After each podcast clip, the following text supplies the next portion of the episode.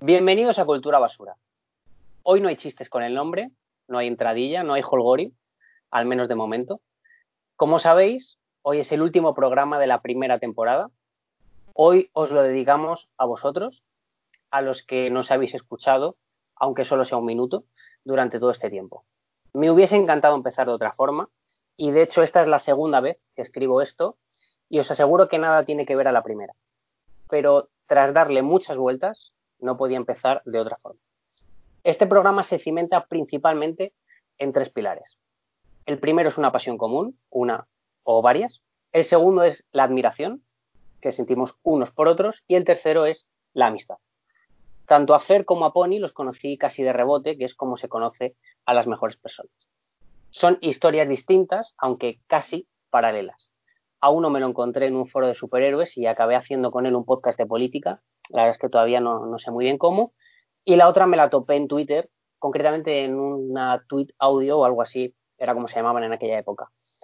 Y si digo que cultura basura se cimenta en tres pilares, es porque no hubiese podido entablar una amistad si no fuera por esas cosas en común, pero sobre todo por la admiración que les tengo. Pero le daba vueltas estos días y eso no es suficiente.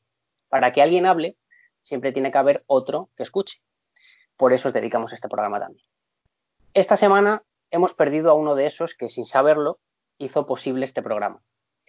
Faran, como le llamábamos por aquí, era una de esas personas que estuvo ahí cuando se empezaron a construir los cimientos de esto. Los cimientos de una casa pequeña en la que cabe poca gente y la que casi no recibe invitados, pero al fin y al cabo nuestra casa.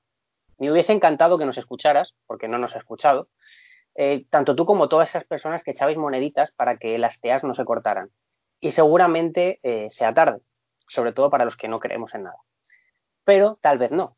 Tal vez ahora estás eh, con la Veneno, con Carmina Ordóñez, estás con la Power Ranger amarilla, con Carmele Marchante. Bueno, Carmele no, no está muerta, ¿no? Bueno, da igual. Me gusta imaginarte pudiendo ver el final de Ana y los siete. Pero sobre todo, me gusta imaginarte viéndonos a todos como en un directo de GH. Pero un directo de esos donde tú puedes elegir la cámara, que ya va siendo hora. Te imagino, sin ponerte cara, como debe ser, haciendo vines de las cosas absurdas que nos pasan y enseñándoselas a otra panda de frikis que ya nos han ido dejando. Porque, por supuesto, si hay cielo, Faran, tiene vines seguro, pero sobre todo un montón de frikis. Me gustaría poder decirte que, que fuimos amigos y que recordaré muchos momentos contigo, pero no es cierto. Y tampoco pasa nada. No soy tan importante, pero tú debías serlo. Debe serlo cuando un montón de pájaros que nunca se ponen de acuerdo deciden silbar por primera vez en mucho tiempo la misma melodía. Así que allá donde estés, arroba farandulario barra baja, gran tuitero, mejor persona, gracias por lo que dejaste. Y este programa va para todos, lo que nos habéis escuchado, pero sobre todo para ti. Yo quiero bailar toda la noche.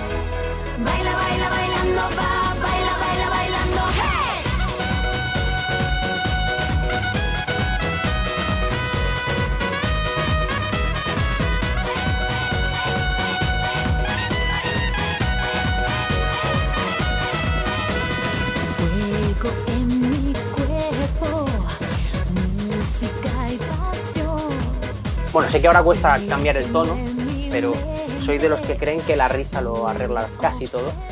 Así que vamos a hacerlo. Vamos a respirar, vamos a pasarlo bien, vamos a disfrutarlo y al final ya habrá otro momento para ponerse intensos, si es que nos apetece. Hoy, como os decía y como leéis en el título, llega el Cultura Basura más improvisado. De hecho, le he llamado el título provisional es Cultura Basura a calzón quitado. Y eso, eh, hablando de este programa, podría catalogarse ya casi como un récord, porque hacer un culto de basura más improvisado que los normales, bueno, yo creo que podríamos entrar en los Guinness. Durante esta semana habéis ido enviando temas sobre lo que queríais que hablásemos, preguntas, temáticas, cosas del estilo, y hay que decir que ninguna persona del equipo, ni siquiera yo mismo, sabemos el contenido de esto.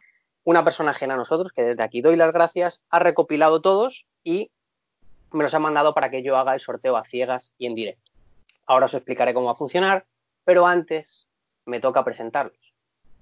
Considero que yo ya he hablado suficiente y no puedo hacer este programa sin la subdirectora y jefa de contenidos, pirañita de Internet, estrella de este podcast y muy pronto, si no ya mismo, un juguete roto de la radiofonía española. Es un placer darle la bienvenida una vez más a Pony Retrasada.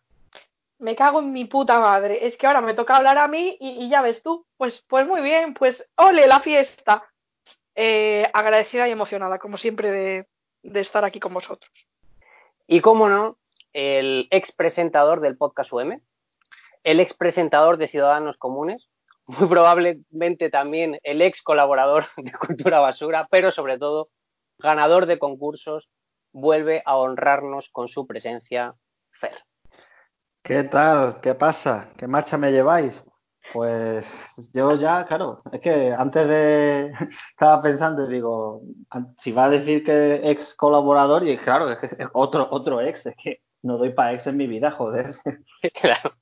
Que mm, a partir de ahora, si hacemos otro programa, recuérdame que cuando tú me digas qué tal, cómo estáis, yo diga aquí andamios, para seguir un poquito el rollo. Que... Perdona, la que andamios está fresquito. Por cierto, por cierto, de verdad no quiero romper la tónica y la magia.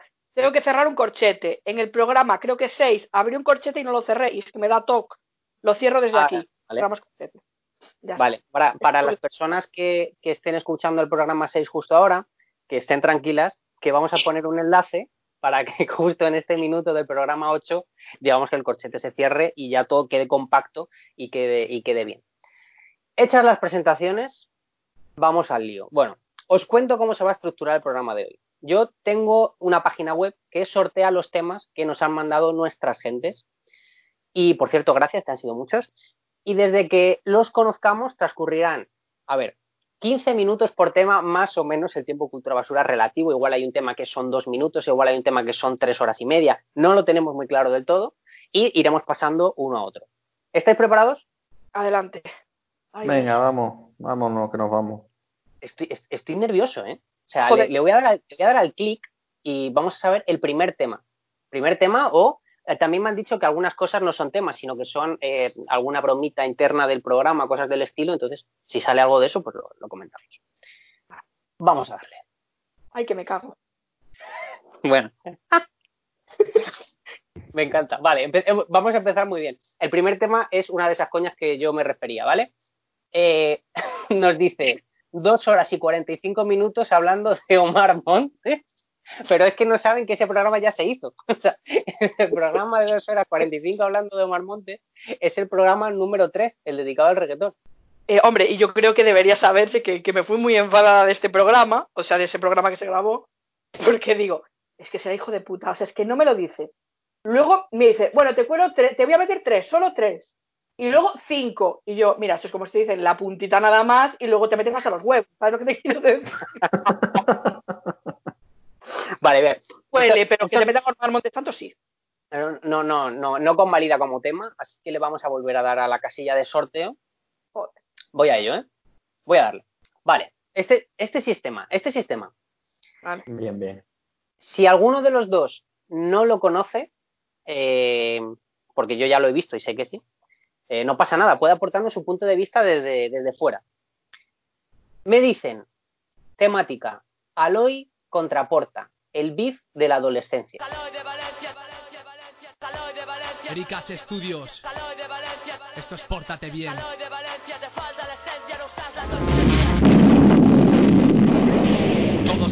Todos en tu contra, yo lo veo algo normal. Más Valencia con esencia y esto es un disco de rap, me da vergüenza. Veo normal que no te exijas, eres un pijo de mierda que solo te escuchan pijas. Ya te crees que eres alguien por sacar un disco de hip hop. Tu fama te durará lo mismo que a las Belle Pop. Tu rap tiene fallos, tú eres el mejor. Demuéstralo, hijo de puta, apúntate a los Desde aquí ya empiezan a contar dos años 15 como minutos. Lo primero de todo, yo creo que. Pony sí lo ha escuchado. Bueno, Pony creo, creo, estoy prácticamente convencido. Fer, ¿tú sabes quiénes son estos dos?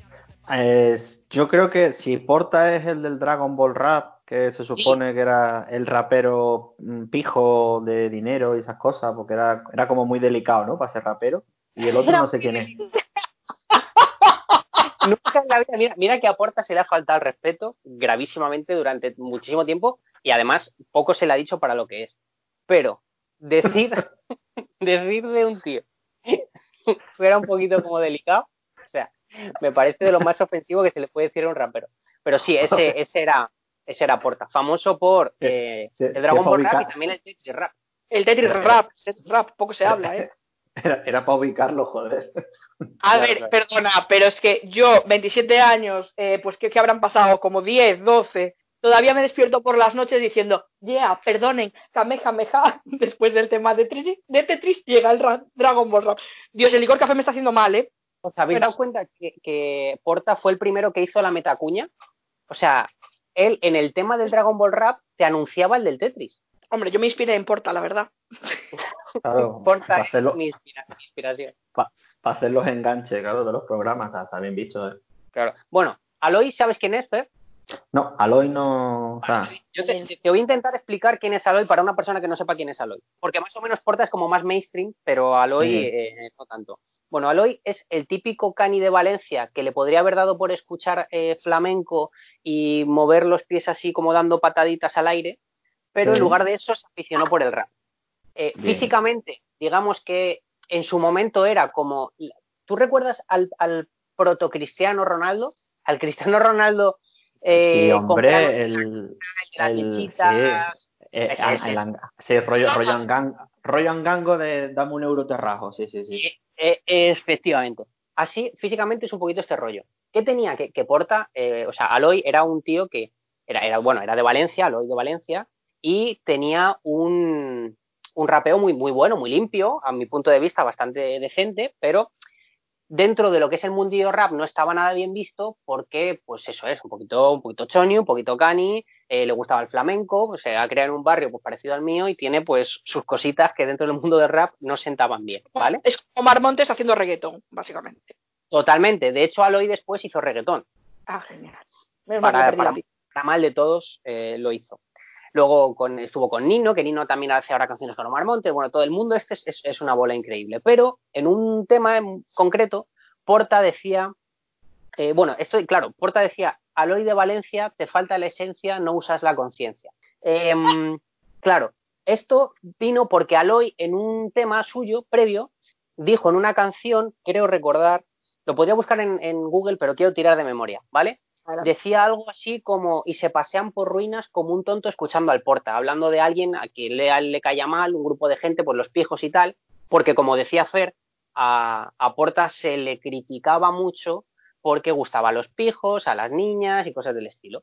Entonces, Aloy decía eso, Porta en una canción que hizo, insultando a todo Kiski, todos los raperos, mm, habló de Aloy y Aloy hizo el Pórtate bien, que ya el juego de palabras nos indica Ya, que, es un, eh, que es- es un tema Es fino, es fino. Em, yo recomiendo que la gente escuche el tema entero y vea las pildoritas de las frases. em, solo te falta sacar una canción con Andy Lucas. Bueno, pues este, este- este tipo de, de cositas. Pony, ¿a ti qué, qué te parece el tema y quién crees que salió eh, ganador y perdedor? Porque claro, ahora con la perspectiva del tiempo están casi los dos igual de mal. o sea que- Cualquiera de los dos podría aparecer muerto en el rellano de un puticlub. Pero. A ver, lo he querido decir finalmente. Perdón. Pido perdón a esta gente que no conozco. Eh, bueno, a mí. Es que yo no sé qué año. ¿Qué año puede ser esto, Faz? 2008. 2008, vale. Que, que fue más o menos cuando yo empecé a interesarme por estas mierdas. Eh, hombre, con perspectiva, y yo creo que, no, la verdad es que no lo recuerdo bien ese beef y tal, pero en ese momento para mí quedó mejor Aloy, siendo Aloy quien es, y Porta pues para mí quedó en la mierda, pero porque ya era la puta mierda, entonces peor no puedes quedar. Quiero decir, puede ser una mierda pisada por un caballo que te caga encima de la mierda, ya me entendéis, pero para mí quedó peor Porta. Es verdad que mm, Aloy, la canción para mí es un temazo y a mí me gusta mucho más Aloy. De hecho, yo sigo escuchando Aloy porque a mí Aloy me gusta y lo reconozco, es un placer culpable que tengo. Pero el beef era muy bueno, pero es que además decía cosas que, que tú percibías como verdad, ¿no? Porque eh, todas las cosas de las que se le acusaba a Porta, eh, bueno, no es, que, no es que fueran todas ciertas, pero digamos que estaban inspiradas en una realidad muy parecida a lo que estaba pasando de verdad.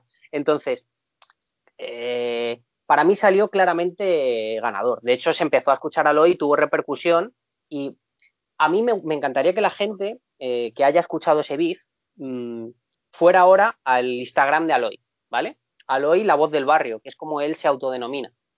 Y, bueno, ahora mismo es, es, imaginaos a ese Cristiano Ronaldo, al protocristiano Ronaldo del que hemos hablado antes, ¿vale? Con todo lo que os he dicho, que escucha flamenco y tal. Pero ahora, estando muy orgulloso de que, de que escucha flamenco, de que ha hecho reggaetón y de que se cree el mejor en tiraeras, como él dice, de, de rap en España, y además habiendo escuchado mucho a gente como Anuel. Esa, esa mezcla que él tiene en la cabeza se junta con que tiene un hijo, eh, evidentemente eh, ya no está con la madre de ese hijo, porque sabes que entre el mundo cani está muy de moda cambiar. Te, Evidentemente. te tatúas en el antebrazo el nombre de tu hijo, pero luego cambias de novia. sabes que las relaciones de amor entre chonis son así. Pero yo, yo de, de- de romper una lanza a favor de Porta, man que me duela. Y es que yo descubrí a Aloy por, por ese tema de Pórtate bien. Y Sí, eh, vale, te lo- eso te lo compro. Te lo compro. no, no sé si va a salir eh, más tema Aloy, eh, igual sí, nunca se sabe, pero yo de la carrera musical de Aloy, que yo lo respeto muchísimo, porque hizo el tema del feroz. Y sale el, el protoarcano ahí de fondo, gordito, gracioso. Aloy tiene temazos y el que, el que esté interesado tiene que, que contármelo, porque yo le voy a dar recomendaciones 100% calité. Pero solo te digo que ahora Aloy va como loco intentando que el hincho le tire para él responderle porque quiere un beef con el hincho. Entonces, la vida es maravillosa. Y en, me- y en medio de todo esto está un ser muy mainstream ahora que se llama Borja Escalona, del que también ayuda a la gente a que investigue en, en Google. Em, para cerrar este tema, Fer, que no es, no es, no es un gran tema que tú eh, conozcas, em, ¿tú qué opinas? Eh, me interesa saber qué opinas, tú- qué opinas tú del rap y de, de insultarse en canciones y eso. ¿Qué te parece? Hombre, a ver, a mí, a mí me- a mí me parece simpático, o sea, un tema, o sea, está guay, ¿no? O sea, a mí, por ejemplo, de, yo cono- conozco poco, ¿eh? Pero creo que es una que, que es la Sara Socas, creo que se llama, que Sí, ahora también es una que, que es de las que más suena, ¿no? Que, ¿Sí? porque además como que te, te, te humilla, ¿no? En plan de, además sobre todo es con, con los tíos, ¿no? En plan, no sé qué, no sé cuánto, ah, ah, el coño. se, hizo viral, se hizo viral un tema así de una batalla de gallos. Ella, ella no hace temas. Estos eran temas escritos, no batallas en directo. Claro, Sí, pues, nunca se ha hecho mainstream por eso. No, Sara, Eh. Sara Soca sí que hace temas, ¿eh? Yo tengo Sí, dos hace- en mi MP3. Sí, a ver, sí hace temas, pero no hace temas de beef. Quiero decir, Ah. ella se ha hecho famosa, los beef que veis son, son en directo, son improvisados. Entonces, bueno, yo te digo que a mí no es un género musical que me, que me apasione, pero bueno, pero tú sabes, tiene, tiene su aquel, no, no, no me desagrada, no es en plan, si me lo ponen digo, guau, qué asco, no sé qué. Y, y sobre estos dos muchachos, pues, pues bueno, yo espero que, que, estén, que estén bien, eh, sobre todo que estén, que estén bien de salud. No, no ahora, ¿no? no están bien, no están bien. No están bien. Va, bueno, pues entonces, pues entonces, bueno, pues yo espero que se recuperen, que se, que se mejoren y que no, y que si sus carreras evolucionan, que no le pase como a Sinoflow, que se convirtió en Carlos Sarne y el resto Bueno. es historia. Bueno, bueno, Sinoflow, bueno, Sinoflow. Bueno, Pero, pero una cosa, ¿te estás dando cuenta del, del choque de culturas entre los millennials increíble. que huele un poquito a, a estanco antiguo? Menos, menos mal que yo soy, yo soy el enlace entre dos mundos, eh. Ya, O sea, bueno. yo soy- yo Perdón, soy- no soy una señora. Yo soy un señor con dos cuerdas en la mano sujetando eh, este barco. ¿eh? Eh, ¿Puedo hacer para acabar? ¿Puedo decir tres frases de la canción y que Fer las puntúe del 1 al 5? Adelante. sí, sí, por Vale. supuesto. La primera es, ¿y ya te crees que eres alguien por sacar un disco de hip hop? Tu fama te durará lo mismo que a las Belle Pop. ¿Te acuerdas de quiénes eran las Belle Pop, Fer? Hombre, sí, la- la- la- las Belle Époque sí, sí, sí, sí, sí son de Vale. mi época, sí, sí. Vale. Eh, del 1 al 5, Va, pero un 4 me parece, me parece buena, además es una rima, está, bien, 4, 4, vale. me gusta. Este, este, vale. Dice, todos en mi contra, dice él, todos en mi contra, que es el tema de, de Porta, decía, no he visto un tema más sencillo. No sé qué da más pena, si tu voz o el estribillo. Nene, no hay quien me frene, tócame el pene, aunque te entrenes, te conviene hacerlo bien, ¿eh? No te quieren ni en BCN. ¿Qué te parece ese juego de palabras? Ahora dirás que, que es fácil. Pues a, A mí ver, me- no, no, no, es- no es, no es fácil, lo que pasa que es un poco en plan, tú, tú imagínate, leer eso con voz de niño pequeño, en plan, no me toques el pene, no te en la. BFN, entonces queda muy ridículo. Nada, le pongo un 3, un 3, dos y medio, 3. mucho Vale. me- Tú eres más del estilo de porta esto no acaba, te he follado tantas veces que hasta la puta de tu novia se va a quedar preñada. Ese sí te, ese te tiene- Ese, ese, Ese es el que me, sí, sí, ese me gusta, ese le, ese le daría un 4, cuatro y medio porque es así como, pero porque digamos que empieza por un lado que tú dices, ya, ya, te- ya es como la sonrisita, ¿no? O sea, tú dices, ya con la frase empieza a ver por dónde acaba. Entonces, claro, al final es como, wow, pero el otro, es que el otro como, "Eh, ña, ña, ña, ña, ña, ña, y me cago en tu puta madre que tiene sida. Vale. No te, gusta dije. no te- no te gustan los juegos de palabras, me ha quedado claro. Vale, pues acabo, con, acabo con uno, que para mí eh, es bastante bueno, porque, bueno, no digo nada. Dice, entonces hablaremos, no puedes ser un rapper con esa voz de baboso y ese pelo de John Lennon. ¿Y tú tienes groupies? ¿Qué dices, nano? ¿Llamas groupie a una niñata que en su vida ha visto un nabo? ¿Qué te parece esto? E- Este, este está más, más elaborado, este me, me, me gusta más. Más tiene referencia cultural, John Lennon, Groupies, está bien, está bien. Este también Perdona, un. Pop, Pop no es referente cultural. 100%. Pero es que, pero este tú lo pones con voz de, de niño, como he hecho yo antes, y no te queda tan mal. No, pero es trampa, es que es trampa, es trampa poner de niño en las cosas, porque siempre son ridículas. Yo a partir de ahora voy a visitar así el programa, a ver qué te parece, Fer. Es que no se puede. Bueno, pues, pues, pues- te diría que, bueno, pues que, que, que desgrada Hacienda, joder, ¿qué quieres que te diga? O sea, es que, o sea, que nada, en- en- a este le pongo un 4. Vale, bueno, no sale, no sale mal la, la media. Pony, ¿quieres añadir algo más? Pasamos al siguiente tema. Siguiente tema, yo creo que hemos dejado ya por el suelo a toda la gente. Que pues, Vale. que- pues es que a mí me gusta mucho hablar así de estas cosas, porque cuando eres un niño puedes decir lo que quieras. Adelante, siguiente Es- tema. Estaba, estaba diciendo, ¿por qué está haciendo de una niña gallega? Claro, es que ella es gallega. Claro. No, yo, yo, yo creía, yo creía que estaba haciendo un homenaje al niño ese que y había fuego y me No, estaba no, no, limpiando no, no, el no, culo. o sea, no voy a pasar que lo digas mal. Yo, eh, un guiñito a Galicia, a la Galicia más buena, pues estaba ya cagando y me limpié el culo y vi el incendio ahí arriba y le dije a Esther, venga, venga, que viene el fuego. Ya está. Pero es que eso no es gallega, es que idiografita Morales, joder. El- los niños gallegos tenemos la voz muy aguda. No esperaba acabar el tema de Aloy Contraporta con esto. Tengo que decir, me habéis sorprendido los dos. Eh, le doy al botón. Le doy al botón. Qué nervios. Que suene, que suene el. Uh, uh, uh, uh, uh, uh. Yo ya lo sé. Yo ya lo sé. Y voy, a, y voy a poner una música para entrar en calorcito con este tema. Un Bloody Mary, por favor.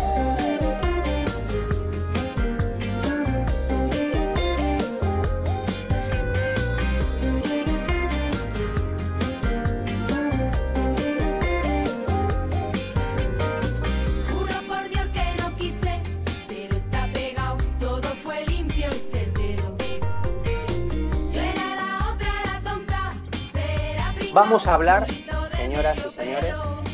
Eurovisión, top 5 canciones españolas, ¿De quién fue este hijo de puta? canción favorita española, canción favorita del festival en general, si, eh, si esa canción ganó o no ganó, etcétera. Entonces, empezamos por, como dijo Jack el Destripador, vayamos por partes. Igual, top 5 canciones españolas me parece abusivo, así que vamos a decir dos canciones cada uno, así hacemos un top 6 entre todos de canciones españolas en la historia de Eurovisión. ¿Alguien lo tiene claro? Yo. Vale, Yo también, pues empieza, sí, sí. empieza, pues eh, cualquiera de los dos, empieza Pony, venga. Venga, va. Pues, bueno, se puede- voy a decir una en general de España y otra de, de España también, pero que para mí es la mejor de todas. Vale. La primera de España, que para mí Europe's Living a Celebration es Gloria Bendita, Canela en Raba. mm, De verdad, pongo el coño encima de la mesa, lo quito y me lo guardo. Pero, dime qué es lo que puedo hacer. ¿Cómo te puedo tener en mi vida de ver? Es Gloria Bendita. quizá, por analizar un poco, según vais diciendo, quizá Euros Living a Celebration es el efecto Pogba. Quiero decir, el efecto Pogba es cuando algo, la gente empieza a decir que algo es muy bueno, "Guau, es la polla, tal, y lo sobrevaloran, entonces se empieza a decir que eso se está sobrevalorando mucho. Y de decir que algo se está sobrevalorando mucho, al final se acaba infravalorando, que es el efecto Pogba. Es, este jugador es la polla, no, este jugador está súper sobrevalorado, este jugador no es tan bueno porque la gente habla demasiado de él y no es para tanto, tal. Entonces, con You Living a Celebration me da la sensación de que hubo tanto mainstream con la canción y la gente ya empezó a decir que está muy sobrevalorada, que ya se la ha infravalorado. Pero ojo a You Living a Celebration. Ojo. Hombre, temazo, sin duda. Y el, La el cartita que entra rosa, bueno, Bueno, a ver, y el, el giro al revés de G, no, es que tiene, tiene mucha épica esa canción. No se puede infravalorar, totalmente lo digo. Pero eh, para mí mi tema favorito creo que se llama Lucía, creo que cantó en el 82 y es la canción que siempre digo para hacerme la que sea algo de Eurovisión cuando no tengo puta idea porque a mí el festival pues lo veía todos los años y ya tal, que es la de ven, tengo libre de 8 a 10, nos podemos divertir y tomarnos una copa. Si yo no tengo la voz para cantar, sabes que hoy tengo un poco Curro Jiménez. Pero es Vale. un temazo, gloria bendita. Fer, Pues, a ver, yo te diría, eh, primero las dos, como dos favoritas o dos referentes o, o qué. sí, do- do- dos- do- tus dos favoritas españolas o las dos que tú digas, estos son temas que para mí llevamos Eurovisión y por algo son, son la polla. Claro, pues, a ver, yo te diría, yo soy aquel de Rafael, eso por supuesto, discutible. ¿Son Eurovisión? Eh, Sí, sí. Eurovisión, yo soy aquel en el no. ses- 66, ¿puede ser? ¿Y no ganó? no recuerdo mal. No. Eh, Bueno. Espérate, yo creo, ¿ganó o no ganó? No, No ganó, no ganó. No, no. No, por- no No, porque la, primera la primera fue Maciel en el 68, entonces no, no, pues no ganó el aquel. creo- no sé, los expertos de Eurovisión, los tiquismiquis, mi, Sí. yo creo que solamente hemos ganado una vez y hemos empatado otra en el primer puesto. No, yo creo que, Salomé. Sea, sí. creo que ganamos, es que, ganamos con Maciel y que ganamos con Mocedades. Claro, ahí es donde yo iba. O sea, primero, bueno, te diría, yo soy aquel y por extensión, que al año siguiente fue Rafael con Hablemos del Amor, otro gran temazo, y la otra es el, el Eres tú de, de Mocedades. O sea, eso para mí son las grandes referencias. O sea, la- la- las grandes canciones de Eurovisión. Y luego tengo las. Y luego tengo mi favorita, mi favorita por encima de todas, que esa me parece que fue una gran injusticia. Y para mí- a mí me parece que es una tremenda canción. Lo que pasa es que se la tomaron por el pito del sereno, porque es, es para tomársela, que es el algo pequeñito. A mí algo pequeñito me parece espectacular. Me parece una canción de cojones. O sea, te lo digo, te lo digo seriamente, de cojones. Ya puedes pensar en micropene, puedes pensar en disfunciones sexuales, lo que tú quieras. Pero para mí, algo pequeñito, con la escenografía que tenían ahí, de eso era una barbaridad. Eso era una barbaridad. ¿Estás intentando reivindicar a la gente con el pelo rizado? A lo mejor estás intentando meternos una lucha tuya muy particular en este tema de Eurovisión. Perdona que te diga. No, no, no. Es que vamos a ver, la gente, vamos a decirlo claramente. Que Gato gente- haya llegado a Eurovisión no está mal. Bueno, también llegó Remedios Amaya. Eh, a lo que. Perdona, no, no, no, por ahí no voy a pasar, ¿eh? Con Remedios Amaya, no, que tenía un coño así de grande y dijo, a mí no me gustan estos zapatos, salgo descalza. Sí, Perdón. pero igual que salgas descalza, pero no se te ocurra meterte en la Sí. cama si no te lavas los pies antes. También. Pues voy descalza ahora. como fácil. También pensó, a mí no me gusta esta canción y por eso voy a hacer lo que me dé la gana. Que, total, a lo que voy. Que, vamos a ver, tema del pelo rizado, pelo polla, pero como quieras llamar, o sea, perfecto. Espectacular, o sea, increíble. La gente que tiene el pelo polla, el pelo rizado en bombo, como un pelocho, que eso también ya es referencia cultural antigua, el pelocho tendría que volver el 888. Ahora, antiguamente el 888 era de los pelochos, ¿no? Ahora es 888, apuesta, apuesta, apuesta, juega, juega, juega, arruínate la vida, ¿no? Que es el Carlos Sobera ya pa- a- a- mm, animándote a que te gastes todos tus putos, tu, tu sueldo mileurista en, en apuestas deportivas. Pero bueno, a lo que voy. Algo pequeñito, espectacular. Y el Jimmy Jam, muy mal, lo que dice ese hombre, muy mal. Porque el pobre Daniel, se- se- de hecho, es como los Simpsons. Cuando le rompen el corazón a Ralph, hay un momento cuando salta Jimmy Jam que tú puedes parar y ver como Daniel dice, le rompen el corazón. Algo pequeñito, espectacular. O sea, espectacular. Es que, es que no, no, no hay más discusión. Además, es que, fíjate, en la letra, cuando le falta tiempo, eh, wow, wow, wow, te lo mete ahí. Y ya está. Qué sinvergüenza. Para sinvergüenza. mí, eh, yo hay que decir que Bet eh, a tope con ese tema, dime qué es lo que quiero hacer, cómo te puedo tener en mi vida, bien. Su declaración diciendo yo no represento a España en el Festival de Eurovisión, represento a Televisión Española, bien, me parece estupendo también. Eso Todo está lo, muy bueno. todo lo que cada uno queramos decir. Bet con rastas, bien. Bet sin rastas, bien también. Un poco el efecto Melendi, vale. Yo te compro todo, Bet. Es que no justifiques eh, tirando por tierra mi canción para justificar la soberana mierda que vas a decir. No, no, no, no. Yo voy a decir dos temas que para mí son los mejores que se han cantado, no solo en el Festival de Eurovisión, sino en todos los festivales, incluido Viña del Mar, eh, ¿vale? para mí, el, el puesto 2, en el puesto 2 sería Brujería de Son de Sol. Brujería de Son de Sol. A mí me gusta Brujería de Son de Sol. Además, me gustaba una de las de Son de Sol que ni siquiera sabría diferenciarlas ahora. Que estoy convencido de que ahora mismo las, las te las cruzas por la calle y te crees que te van a dar una ramita de romero y te van a dar una bendición. O sea, tiene que ser espectacular Son de Sol. Pero en el puesto número uno, eh, quizá encontremos un patrón con esto, un hombre con el pelo rizado. Claro. Mm, Pero, pero el típico pelo riz- el típico que todavía se está escondiendo el pelo rizado.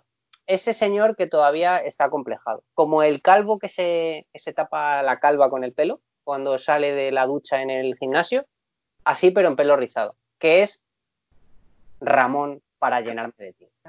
Bueno, Ramón eh, hizo la mejor canción de la historia, probablemente de la historia de la música. Para llenarme de ti es un tema que yo pongo siempre, da igual el momento, y me gusta siempre, el 100% de las veces. Ese tema empieza muy arriba. Es verdad que a lo mejor la puesta en escena, con aquel traje que llevaba, bueno, eh, la camisita roja, bueno, bueno, vale. Pero Ramón, para llenarme de ti, perdonad que os diga, probablemente sea una de las canciones más influyentes de la historia de la música. Totalmente, ¿eh? Uf, no, no hay ahí fisura en lo que dices.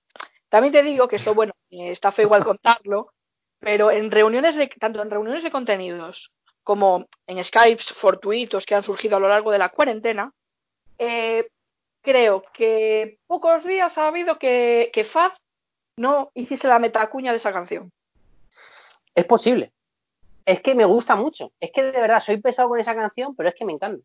Me encanta. Es una cosa que me encanta. Y es verdad que Eurolimia Celebration me gusta. Me gustó mucho David Civera también.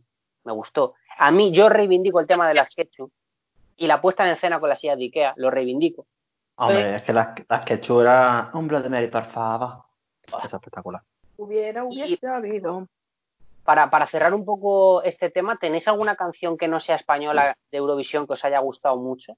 Eh, bueno, gustar la canción no, pero aquellos que iban de heavies así vestidos raros, o sea, lo- con más- Lord- eh, Lordi. Tirando, tirando de tópico la pony, ¿eh? Tirando de tópico. Lordi. No. Es que, es que es, es- No, es que eh, ha, ha hecho lo típico de eh, mira cómo están esta gente, el 3 te sorprenderá, ¿sabes? Y aparece Lordi. Es que, ah, vamos, ha, ha tirado de ahí. Es porque me guste, que es porque me daban miedo. Que a mí no me gusta esta mierda. Me da susto, hijo. Y, y una cosa, ¿qui- ¿quién os gustaría que fuera a representar Eurovisión? En plan, en plan, no, no sé si en plan bien, pero que diríais, joder, tienen que ir. Eh, Así, Porta. yo- Porta, Porta. con el Dragon Ball Rap.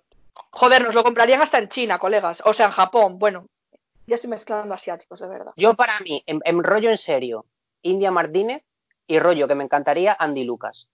Pero que otra vez eh, eh, Lucas vuelva a ser gordo y Andy delgado. O sea, llevarlos, llevarlos ahora me parece ridículo. Porque lo- los extranjeros no van a entender lo de Andy Lucas, el gordo y el flaco. No lo van a entender. Entonces no quiero llevar algo que se vaya a malinterpretar. Pues yo, yo, yo te diría, o sea, lo que pasa que es que los, los dos en plan mal. O sea, bueno, no, no en plan mal, o sea, uno sería Nacho Vegas, sea, Nacho Vegas con una canción que durara ocho minutos, Pero está muerto. está, vivo. Nacho Ah. Vegas sí, está, está vivo. Y, y bueno, no voy a contar una intimidad de él porque, pero bueno, que ah, hoy, hoy era el programa de, de desvelar Sí, todos mis hoy- secretos, o hoy sea que sí. Oye, es, ver- es verdad, o sea, pero bueno.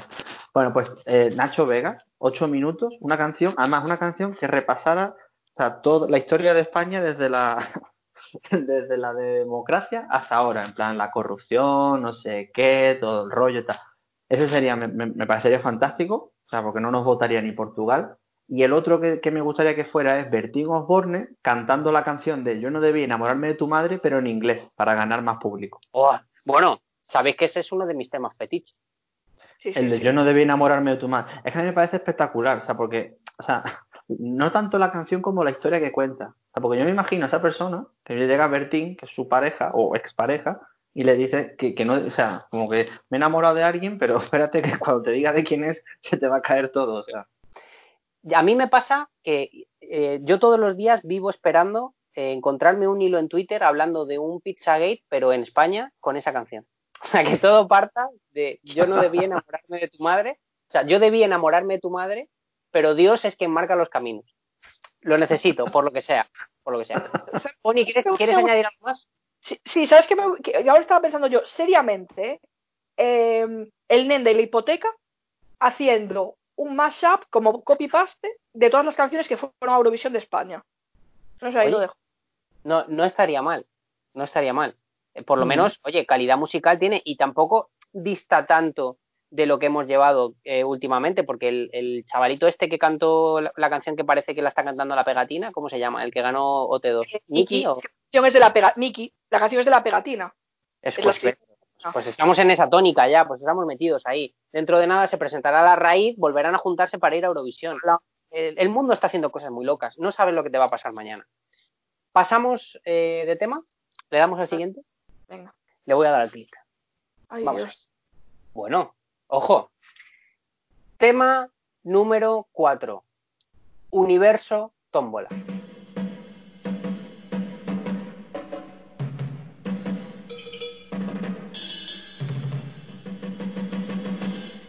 Una tómbola, tom, tom, tómbola. La vida es una tómbola, tom, tom, tómbola. De luz y de color, de luz y de color. Y todos en la tómbola, tom, tom, tómbola. Y todos en la tómbola, tom, tom, tómbola. Encuentran un amor.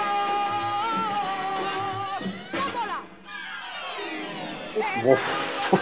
Ahí es nada, ahí es nada. Bueno, yo creo que primero habría que hablar. ¿Vosotros, a vosotros, vosotros visteis, visteis tómbola?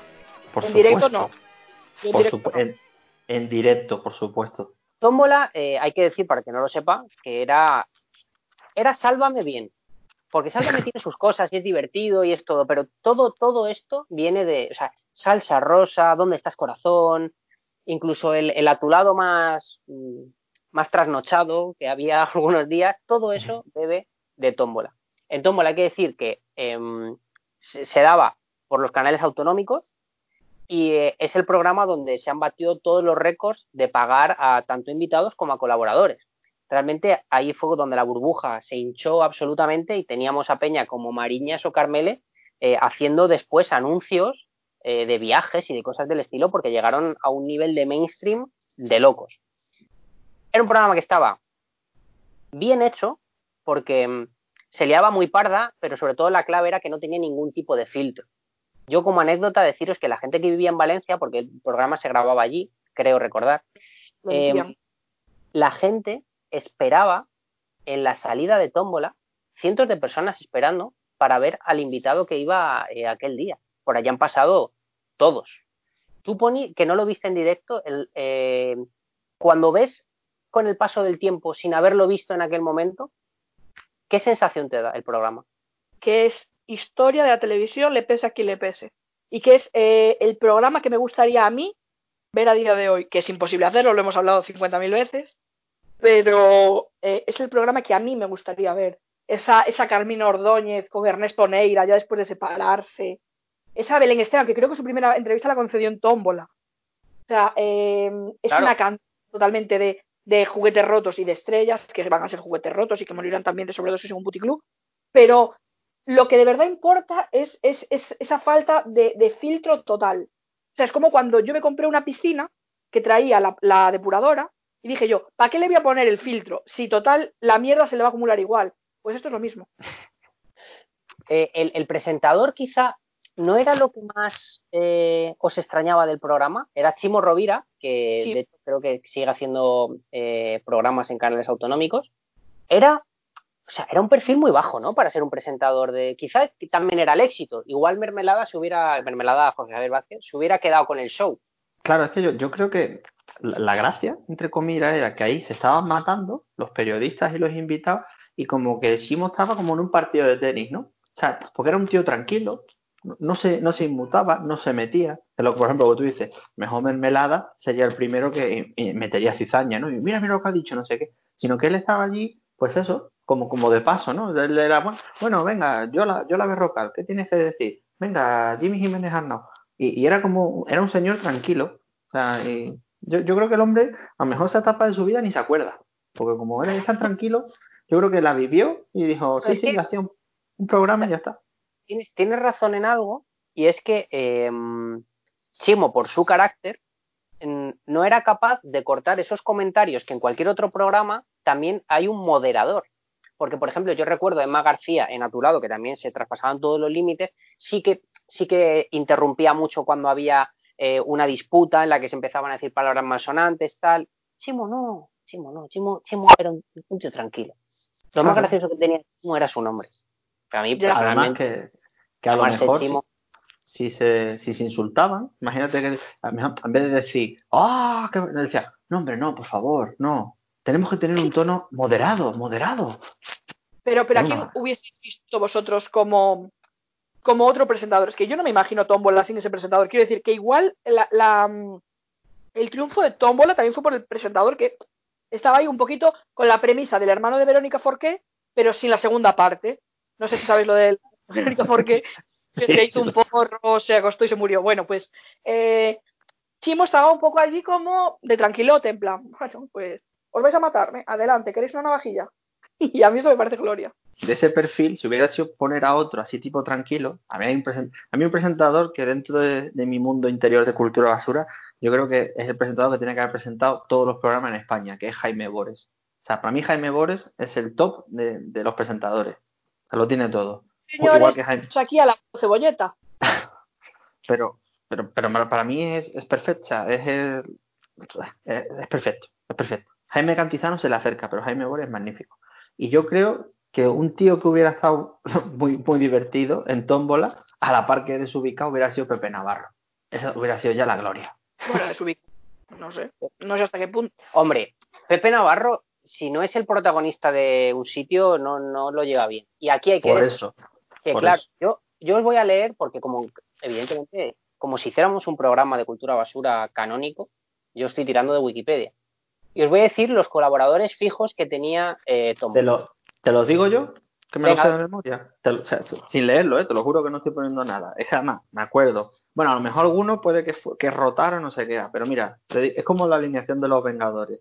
Mariña, Carmele Sí. Marchante, Sí. Lidia Lozano, Sí. el Melenitas, el Antonio, el, el Antonio Herrera, bien. el de- el que es el ¿Y hombre, el hombre creepy. Y luego entró como... Gustavo González.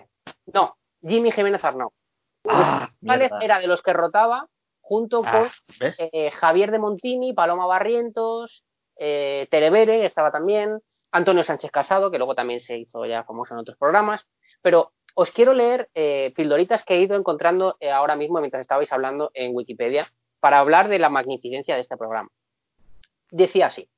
El espacio fue cali- calificado como el epítome de la telebasura.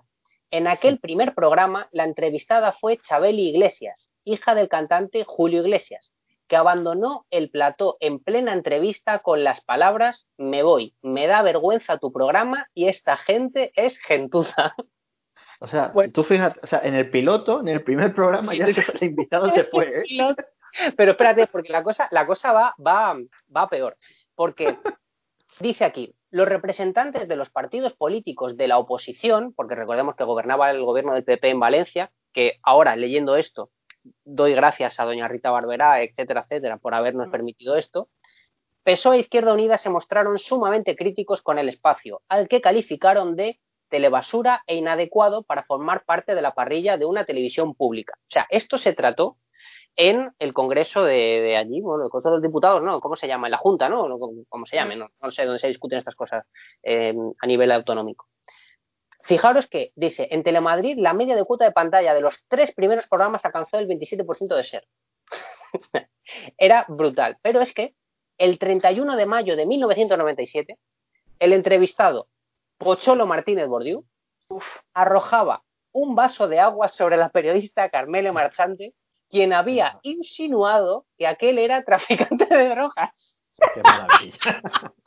es que, Pero, pero amigos, las andanzas no acaban aquí, porque en junio del 97 llegó a ser debatida en la Asamblea de Madrid también, y el parlamentario de Izquierda Unida, Fernando Martín, desde aquí, Fernando Martín, hijo de puta, expresaba su opinión en los siguientes términos.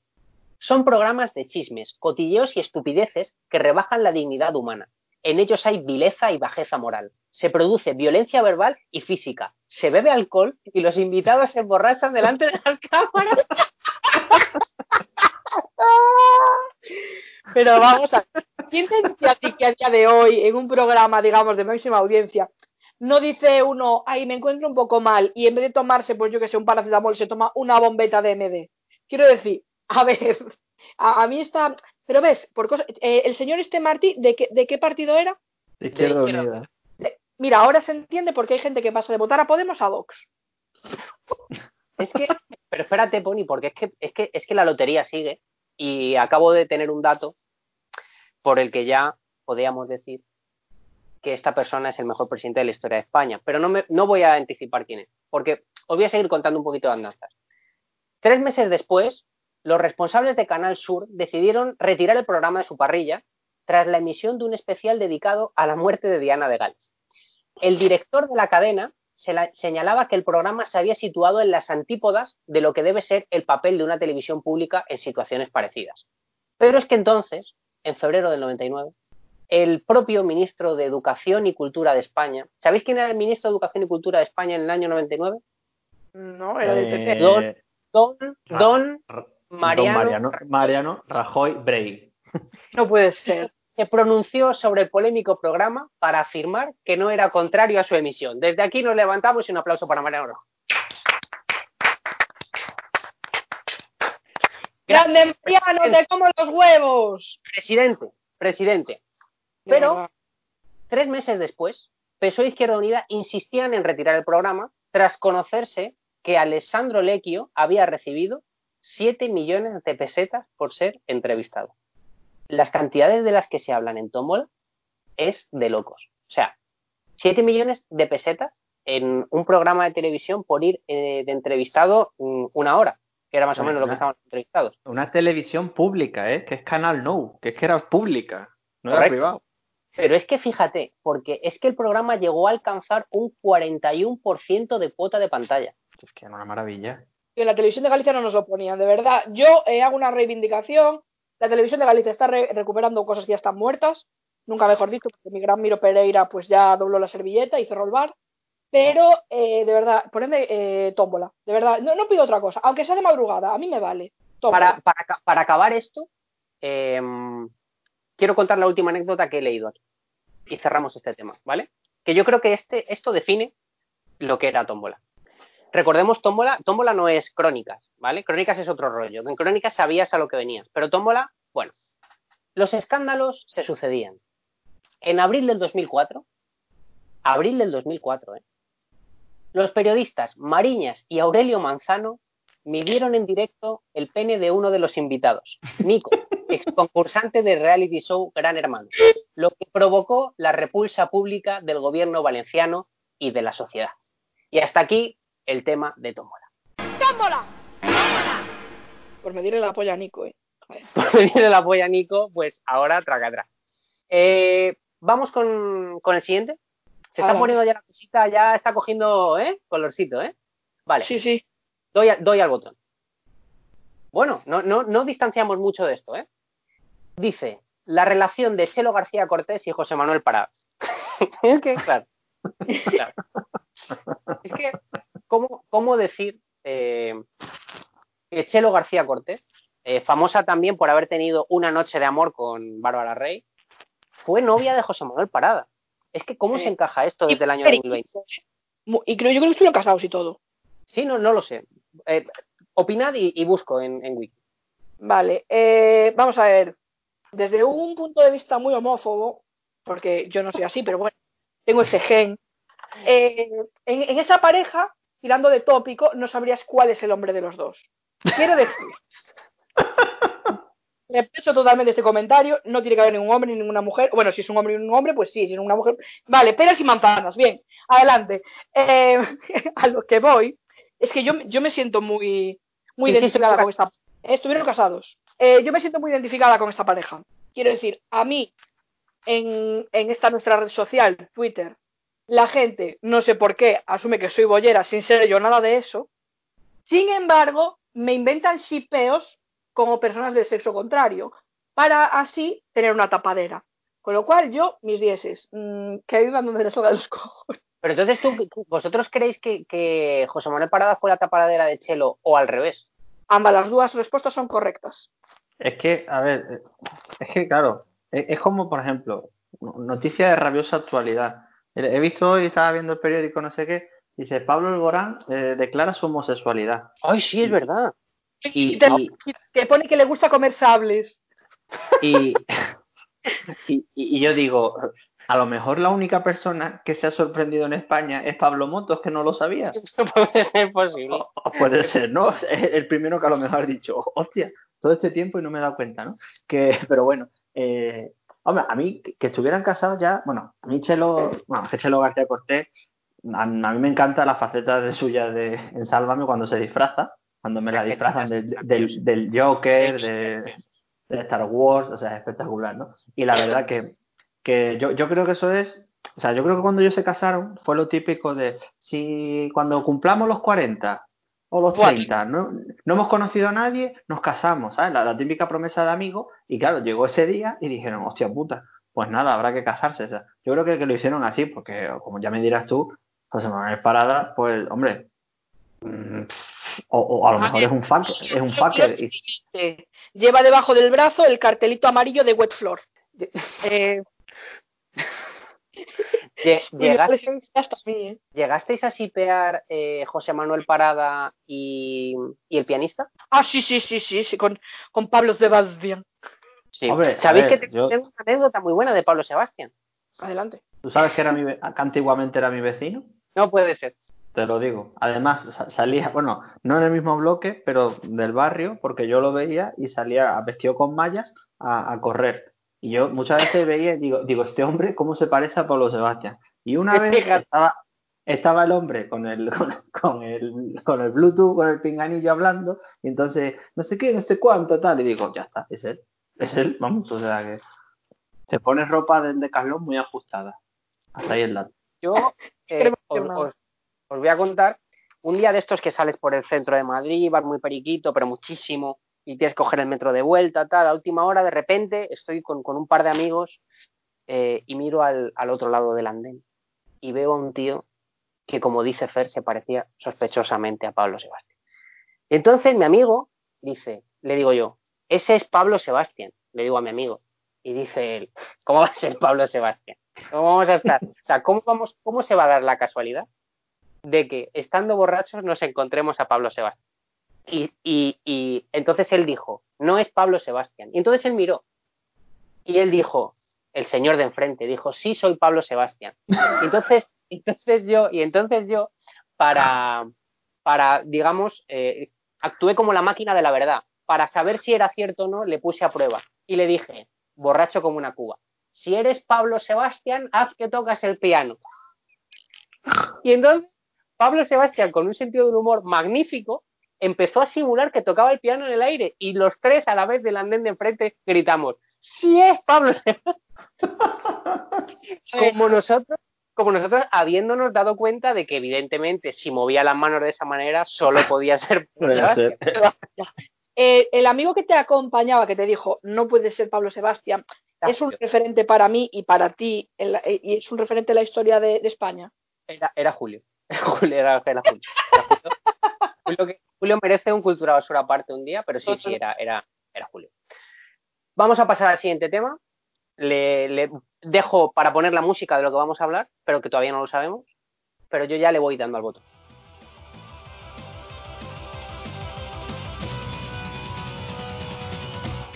Power Rangers.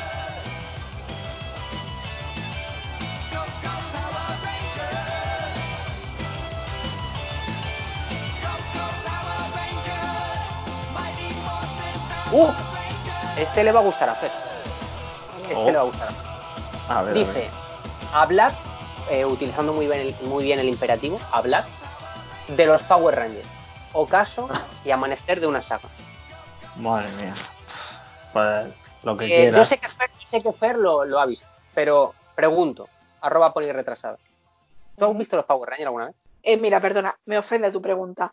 Eh, si ahora salgo de esta sala, de mi estudio de grabación, es decir, mi puta habitación, si salgo, eh, tengo una estantería llena de VIH y aparte de VHS, eh, ¿Y por qué? ¿Y por qué coleccionas esas mierdas? en la que tengo varios de los Power Rangers, que para mí no son Power Rangers, son los Power Rangers. Y eh, yo era muy fan de, de Kimberly y la shipeaba con Billy, creo que se llamaba el azul. Ahí sí. puedo. Pues, pues mira, pues, pues mira, igual que Chelo García Cortés y Parada, pues es el mismo chipeo. Eh, yo, el, el Fer es especialista en los Power Rangers, porque además Fer se lee los cómics y ha- se ha visto más pelis, se ha visto la serie y tal. A mí me encanta, me flipa, me gustaría que hicieran un- una película ahora, eh, pero bien hecha. No, a ver, creo que la película en la que sale Becky G, creo que no está mal, pero no recoge el espíritu de los Power Rangers. Creo que se podría haber hecho igual, pero mejorando ciertas cositas. Está bien lo de que la china no sea la Power Ranger amarilla y que el negro no sea el Power Ranger negro. Vale, hasta ahí, hasta ahí creo que la evolución ah, era lógica, pero luego hay cosas, la metamorfosis, el- los trajes, bueno, un poquito de, de aquella manera. Dice, dice, ocaso y amanecer de una saga, porque realmente en los años 90 nosotros somos eh, niños criados en los 90 y, y era, era un éxito total, ¿no? Era espectacular. o sea, eh, eh, era espectacular. Y el que te diga lo contrario miente. O sea, porque para ti, para ti eso era la gloria.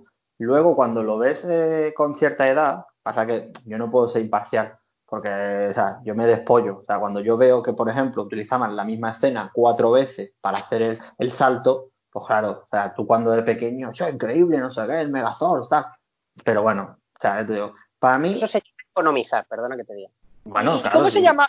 Oye, Fer, tú como experto, ¿cómo se llama el señor calvo que estaba en Formol? Como que eh, Zordon. vamos a, vamos a ver, Ah. vamos a Zordon de Eltar, o sea, Zordon de Eltar, ¿cómo que estaba en Formol? Vamos a ver. Hombre, es de señor. Eh, a ver, no quiero decir yo nada, pero Me ese acabo- señor ya olía un poquito a, a amapola. Fer, a, a Pony le podemos joder la infancia ahora mismo, porque seguro que Pony... No, no, no, me el auricular y me voy. no, no, no, vamos, venga, un poquito, un poquito. Porque Fer, seguro que Pony no sabe que los Power Rangers. Cuando no eran los Power Rangers, cuando no estaban vestidos, de, o sea, cuando estaban vestidos de Power Rangers, los que había debajo no eran americanos. Exactamente. Los que eran estaban debajo, no, es que los cortes venían directamente de la serie original de China. Así que Eso De, Ja- de- de Japón, de Japón, de Japón. eso de No Japón, digas- perdón, No me digas China que te mato. perdón. Pero hay algo peor Eh. todavía, Pony. Y es que, claro, aquí en, en, en Occidente, los americanos eh, ¿Ah? pues pusieron una Power Ranger amarilla, ¿no? Pues la versión japonesa no era, no era una Power Ranger amarilla. Lo que había debajo de aquel traje era un, era un japonés. Era un maromo. Excuse me. Por eso no lleva falda. Exactamente. Por eso el, el rosa lleva falda y la amarilla no. Y de Sí. hecho, Estoy a Ah. punto de llorar más que con la intro, ¿eh? De hecho, o sea, ojo, ojo, cuidado. eh, los Power Rangers, nosotros nos flipó la historia increíble cuando se convirtió en el blanco. O sea, me podría enrollar, porque es que además yo, he- yo he vi- no he visto los últimos, no he visto los, los Beast Morphers, pero vamos, que me- me- hasta la temporada 15-16 la he visto, tal. La época de Disney, porque los Power Rangers hubo una época que los, los produjo Disney, todo el rollo, fueron lamentables y tal. Pero la serie japonesa, bah, la serie japonesa tiene un- unos, tra- unos tramas, o sea, unas tramas y unos traumas, las dos cosas a la par, espectaculares. Pero bueno, y yo, o sea, ¿qué, qué te, voy a, qué te voy a decir? Mira, te voy a, te voy a contar una anécdota 100% real, 100% real. Yo fui a Irlanda a una Comic Con solo para conocer al Power Ranger verde y tengo una foto con él. Hay que aclarar que el Power Ranger verde no es el que se el que dijeron que se dedicaba al porno, que luego también era No. mentira. Encima porno fue- gay, por O- os podéis Fue- callar la boca, gracias. No, pero que es- eso está desmentido, Pony. El Power Ranger rojo no se dedicó el al rojo, porno gay, el- es este. exactamente. Jason, el rojo, o sea, Austin St. John no, no se dedicó al porno. Pero Oye, yo, te lo juro, fui un fin de semana, no fui a nada, no fui a nada más, no vi nada más de, de Irlanda, no vi nada de Dublín. Fui un viernes, cogí un avión, el sábado fui a la Comic Con, me hice una foto con Jason David Frank, Power Ranger verde original, Power Ranger blanco original, y el domingo me volví. Un puto fin de semana, yo solo para eso. También vaya a poner al, al, Power, al Power Ranger eh, verde en Irlanda. La casualidad. Nada. Pero también os digo, eh, ¿Era, desde era aquí- eso, e- ¿Era eso o ir a Chicago? Y a la Comic Con de Chicago no, no iba a ir un fin de. Para que no te voy a engañar. No, ya, ya supongo. Yo desde aquí, y con todo mi respeto, tengo que decir que los asiáticos son unos hijos de la grandísima puta. Quiero decir, me jodieron Doraemon. Que vosotros le llamáis Doraemon. ¿Doraemon de qué es? Doraemon. Me jodieron Doraemon. Encima, ayer me entero que Hawaii 5.0 es un remake. Que de una asiática, por eso meto todo. Pero, ¿podéis dejar de joderme la vida? O sea, Heidi, una historia de pedofilia. Eh, yo de verdad, yo no, me, me quito el auricular, de verdad, paso. Un día, eh, en, en una futura eh, Cultura Basura temporada 2, si la hubiere, em, podríamos hablar de, aqu- de aquellos finales de, de dibujos animados que dicen que son reales y no son verdades. Por ejemplo, el de Doraemon, puedes estar tranquila porque Doraemon no tiene final. Así que no te Hicieron muchos niños chinos, bueno, japoneses, joder, pero que, pero es, pero que es mentira, es igual que el de Oliver y Benji. O sea, no, no, no, no te preocupes por eso, porque Pero Pues, los de pues, Oliver Friki eran los- llegado alguna vez a sí. ese chisme en internet Pues- y lo ha, lo ha no, no, no Es tiene eso, no tiene eso habría que desmentir, sí, porque en, en Kaiju decían que el final era en una planta de oncología del, del hospital de Valdebrón. Sí, ¿sabes? y en Oliver y Benji se suponía Muy que había yo muy el camión y la había dejado sin piernas y todo era un sueño a partir de ahí, pero es mentira. Con casi cuatro añitos, crezco muy despacito y voy explorando, soy Kaiju. Y última pregunta, eh, Fer, ¿tú qué crees que tendría que hacer los Power Rangers para volver a, joder, pues por lo menos, por lo menos, a ser un referente para los niños de ahora? Es que es imposible. O sea, yo, te, yo, yo te lo digo, es imposible porque la, yo creo que la grandeza que tuvo en su momento era lo cutre que era. Es que era realmente cutre, era un producto muy, muy, muy, muy cutre. O sea, que tú vieras que ellos dicen a metamorfosearse y cuando se convierte en Power Ranger es un tío que tiene 30 centímetros menos. O sea, es un tío, un, un tío de un metro ochenta, un tío de metro ochenta se convierte en un tío de unos 50 con un traje de colores. Entonces, yo creo que es complicado pueden hacer películas, lo pueden orientar si quieren rollo a hacerlo como lo, como Marvel y demás, pero es que la grandeza de los Power Rangers es su Q3, o sea, es que es- es- esa es la, la, mara- la maravilla que tienen. O sea, entonces es muy difícil, porque lo, si lo intentas hacer bien, no, no puede ser. Es como la película. A mí la película está bien, pero no es de Power Rangers, tiene la esencia. Entonces hay que hacerlo cutre, pero si lo haces cutre, te van a decir, joder, yo haría una película de serie B de los Power Rangers. Y ahí yo creo que la gente se, se engancharía. Pero mm, digo, digo yo, esto ya es una pregunta que se me acaba de olvidar la que iba a formular, así que voy a contar otra historia. Eh, ¿A quién no le han dado unas hostias simulando que eres un pavo ranger? Quiero Hombre, pues, decir, Timo, tu hermano. Claro, claro, como todo. Pero vamos a ver, ¿quién no ha dicho peleándose? Ah, sí, pues no sé, no sé cuánto, a metamorfosearse. Metamorfosearse, claro. O sea, Ya es, no. es- es una cosa, o sea, que por cierto, en Latinoamérica, si tenemos oyentes en Latinoamérica, que seguramente no tendremos. Sí, tuvimos en un programa, los perdimos el primer programa. Nosotros eh, Bueno, abriendo, puertas y cerrándolas también. Eh, dije, pues Bueno. vamos a hablar de telenovelas para toda aquella comunidad latinoamericana. Y eh, no, no, spoiler, salió mal. bueno. Pero como diría, como diría la, la latinoamericana por antonomasia, y vamos abriendo puertas y vamos cerrando heridas. que pues bueno, pues por si, si nos queda alguno, o sea, porque un- alguna vez me he bajado algún capítulo de Power Rangers, eh, bueno, me he bajado, no, eh, lo he visto a través de una plataforma por la que pago un servicio de suscripción, etcétera, ¿no? Y entonces mm, me estaba en latino y claro, se pelean, no sé qué, y digo, hostia, a metamorfosearse. Y dicen, es la hora de morfosis. Y esto es real, ¿eh? Es Usa la hora de morfosis. Homero, ¿eh? Homero. Homero, Homero Simpson. O sea Ojalá, que- os hago una vez esta pregunta. eh, ¿Qué os parece el doblaje latinoamericano? Una mierda. Siguiente iré- pregunta. eh, eh, iré prendiendo fuego a mi teléfono, no quería decirlo tan.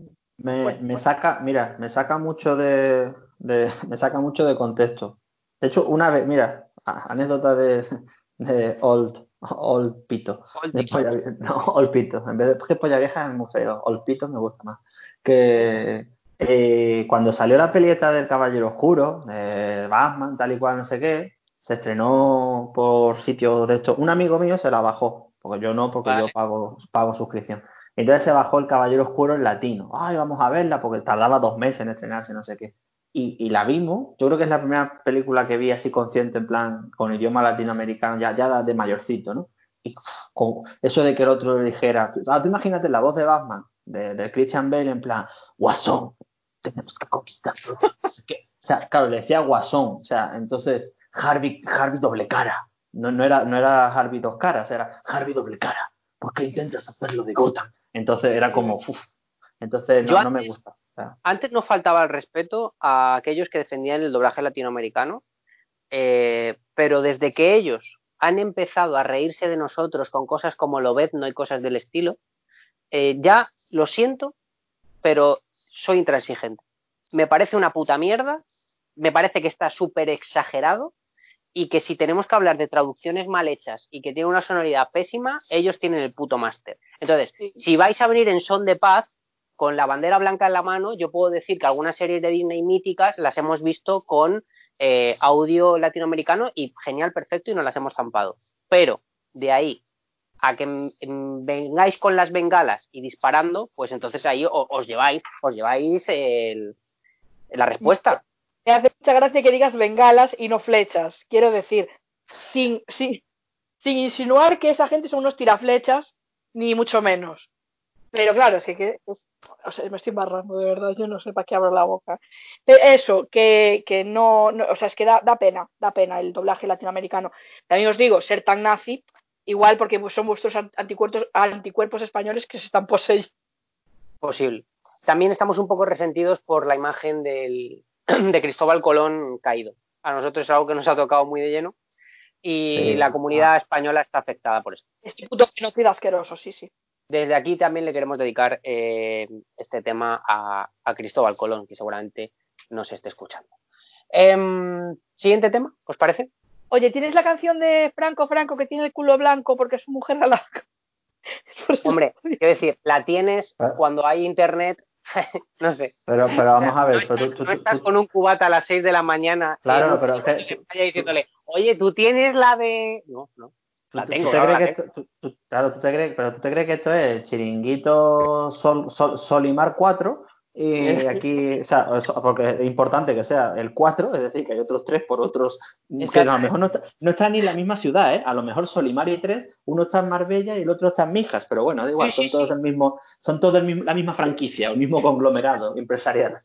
Eh, Mi hija o sea, se ¿tú te crees tú te- eh, Mijas está en Andalucía, sí, eh, no, es pregunta o afirmación. Es pregunta. Ah, es que, es que he visto, he, he- visto, he visto, Siempre es pregunta, no dudes. Siempre es he, he- he visto el atisbo de, de la pregunta, o sea, y mi hija sí, sí, es An- es Andalucía, sí, sí.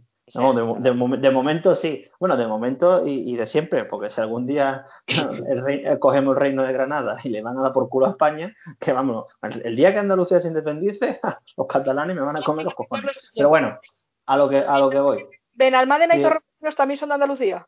Benalmádena ahí, Torremolinos. sí. Ay, qué gracioso. Ahora de Benalmádena, de Benalmádena, Torremolinos, Benalmádena, Torremolinos. Be- Benalmádena, Benalmádena. No me pidas, no me pidas vocalizar a tal hora. Bueno, a lo que voy, que ya no sé, no sé ni, lo, ni lo que está diciendo. Eso, que, que tú te crees que esto es el, el Solimar 4. Mira, póngame la de Franco, Franco que tiene el culo blanco. Anda, y en- enciéndeme la máquina, que voy a comprar una cajetilla. Que no soy tu abuelo, Fer. A ver. no, no, no.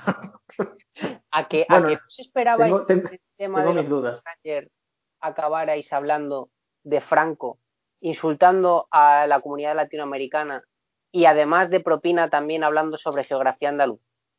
Para nada, pa- pa- para nada. Y sobre todo, y, y para hablar de una de las grandes empresas de este país, que es los, los Solimar, Solimar S.A.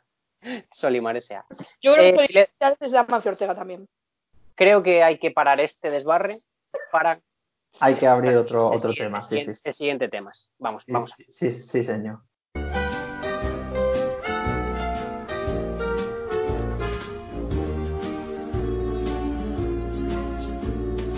Hay un amigo en mí, hay un amigo en mí. Cuando eches a volar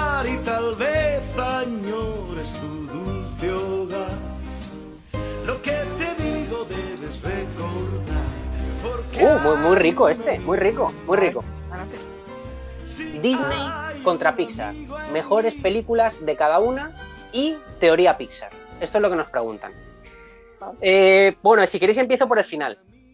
Adelante. Teoría Pixar. ¿Los dos sabéis lo que es la teoría Pixar? No. No. Vale, Fer, ¿lo sabes? Bien, bueno, pues ya os lo explico a vosotros y a todo el que nos escuche. Eh, menos mal que están preguntando cosas que sé, porque si no tendría que tirar de Wikipedia directamente. Bueno, la teoría Pixar es, como su propio nombre indica, evidentemente, una teoría que lo que nos dice es, todas las películas de Pixar están conectadas. ¿Qué quiere decir esto? No quiere decir que tengan un guiño o referencias unas a otras, que eso es algo evidente y confirmado y contrastado, sino que si colocásemos todas las películas de Pixar no en el orden en el que se hicieron y se emitieron, sino en un orden cronológico que ellos se han inventado, mmm, podríamos ver la evolución de ese, de ese mundo, ¿vale? Esto surge en el foro, creo que es en Reddit, que es de donde salen todos los mejores, eh, las mejores teorías conspiranoicas del mundo. Yo tengo que decir que yo creo en la teoría Pixar, ¿vale? Eh, si queréis indagar en YouTube, ha habido un montón de youtubers que se han subido al carro y han hecho un montón de vídeos haciendo como que aporto pruebas nuevas de la teoría Pixar. Mentira, todo el mundo coge lo que hay en el foro de Reddit, lo traduce y lo pone. No tiene, no tiene más misterio, ¿vale? Eh, -huh. Vendría a ser, todo vendría, la, la, historia más o menos de lo que recuerdo, porque me pilláis un poco en bragas, sinceramente. Como a mí. Es que, es que, bueno, si habéis visto las, las películas de Pixar, que de hecho lo que voy a hacer es ponerme aquí delante eh, la lista de películas de Pixar, porque tampoco son tantas, que por cierto recomiendo que os las veáis todas, todos os veáis todas, porque creo que Pixar es una, una maravilla. Eh, bueno. lo, para mí sí, eh, ahora, ahora, ahora, andaremos en eso. La, a, a, ¿Brave la habéis visto? Sí. Me suena, me suena que sí. Era de la pelirroja, vale. ¿no? Pues Brave, eh, Brave es la de la pelirroja. Bueno, pues en Brave aparece una eh, viejecita que, que hace magia, que eh, desaparece, aparece y es la que hace que la madre o si creo que son los padres de Brave o la madre de Brave se conviertan en oso. Bueno, no recuerdo muy bien qué es lo que pasa, la verdad, sinceramente, en esa película. Pero lo importante de esto es que esta señora anciana tiene un muñequito eh, tallado eh, a mano parecido a Mike Wazowski, entre otras cosas, porque también tiene el, el camión del Pizza Planet y cosas del estilo. Bueno, entonces la teoría dice, como ella entra y sale de puertas desapareciendo, dicen que esa señora mayor, esa vieja, en realidad es la niña de, Monster, de Monstruos S.A., que podrían tener más o menos un parecido físico. Entonces, esta niña de Monstruos S.A. habría quedado tan obsesionada con volver a ver a Mike Wazowski que eh, prueba todo tipo de magias y al final consigue viajar, por eso ella también viaja entre puertas buscando a su gran eh, Mike Wazowski. Eh, luego todo esto tiene una evolución que es que la magia que ella tiene se la impregna a ciertos em, objetos y estos objetos ya son animados y por eso Toy Story eh, son muñecos que tienen vida y que cobran vida. Después, eh, o antes, no sé decir muy bien, hay inteligencia artificial y por eso los animales son inteligentes y de ahí eh, en las que los animales tienen inteligencia, como por ejemplo luego en App. La, teoría está muy bien construida y si la escucháis os la coméis entera porque la verdad em, es que está muy bien hilado. Si me lo creo o no, ya que soy el único que la conoce y que la ha visto, me gustaría que después la, le echarais un ojo porque os va a molar. Yo me la creo porque, o sea, yo creo que ellos no lo han hecho a propósito, pero sí que desde que salió esta teoría Pixar, eh, no han querido hacer nada en el resto de películas que la contradiga, porque creo que les mola este rollo de, de crear un universo que está conectado, pero que al final puedes hacer películas totalmente independientes y dar un poco de sentido a lo que le ha pasado, porque al final lo que te cuenta aquí es que la humanidad llegó a, a un momento de, o sea, petó, digamos, y de ahí todo lo que pasa en Wally, todas estas cosas. Después de Wally, la vida vuelve al planeta y el planeta lo primero que hay es un arbolito y ese arbolito es el árbol que aparece en Bichos, que es la primera peli de Pixar. Bueno, todo, todo este, este rollo, ¿vale? Mola un montón y, y recomiendo que la veáis. Pero yo solamente digo que a nivel técnico, yo que he hecho animación, hacer animación eh, no es como cuando ruedas un plano y puede pasar algo que no tengas muy medido cuando tú animas, todos los objetos que aparecen ahí están ahí por algo. ¿Que pueden ser guiños a otras películas y nada más? Puede ser. Pero ¿por qué no vamos a ser felices si nos vamos a creer la teoría Pixar? Eso es mi opinión. Y ahora os digo, Disney versus Pixar. Pony, ¿tú con qué te quedas? Yo siempre he sido más de Disney. La verdad es que Pixar, eh, Ahora que estabas diciendo alguna película y tal, es que es verdad que Up me gustó mucho. Em, Bichos, Bichos eh, salió cuando yo me operé de las amígdalas, que me acuerdo que me trajeron un, un- un- un- ¿cómo se llamaba la, la esta que hacía los cromos? Joder, no me sale ahora, bueno, es igual. Un Panini, librito de cromos. Panini. No, otra. No, no, no, otra, otra. Panini, Panini, Panini. Me cago en la puta, no me lo puedo creer. Sea, dos, dos tíos diciéndole Panini, Panini, y ya no, no, no. Panini, Panini, sí, Panini, vale. Es que a lo mejor lo tenía que haber dicho en italiano, panini, y ya entonces lo, lo Panini, coge. si me dices Panini, Gloria, gloria Dios. italiano, te entendería mejor. Bueno, lo que Sí que ha habido películas de Pixar que me, que me han gustado, por supuesto, pero eh, yo me quedo con Disney. Es que me hace mucha gracia que, mm, por ejemplo, Blancanieves, que sirve con los animalicos ahí para limpiar la casa, y dices tú, va un poquito puesta de setas, sí, pero no importa. Em, que, lo, que los ratoncitos de Cenicienta, Cenicienta, es que me hacen mucha gracia. Es que un ratón gordo, ¿no sabéis la gracia que hace un ratón gordo? Pero en mi casa, en el sótano hay, ra- hay ratones. He visto Ratatouille y en Ratatouille hay, Eh, hay ratones gordos. Ya, pero es que hace más gracia el, el ratoncito gordo de Cenicienta, que aquí en mi casa, en el sótano, hay ratones. Y hace mucha gracia porque a mí me da mucho miedo, pero cuando se asusta. Arroba Pacma. Cuando se asusta y se quiere meter por un huequecito pequeño. Y nos queda el ojete fuera. Me de este, momento, de, de este momento de autobiografía, puedes continuar. Eh, yo me quedo totalmente con Disney, la verdad. No, no, no me duelen prendas en decirlo. Ay, qué gracia los ratones. Pues, a ver, yo te diría, hombre, Disney, claro, son lo- los clásicos, obviamente, o sea, Rey León, Aladdin, etcétera, tal.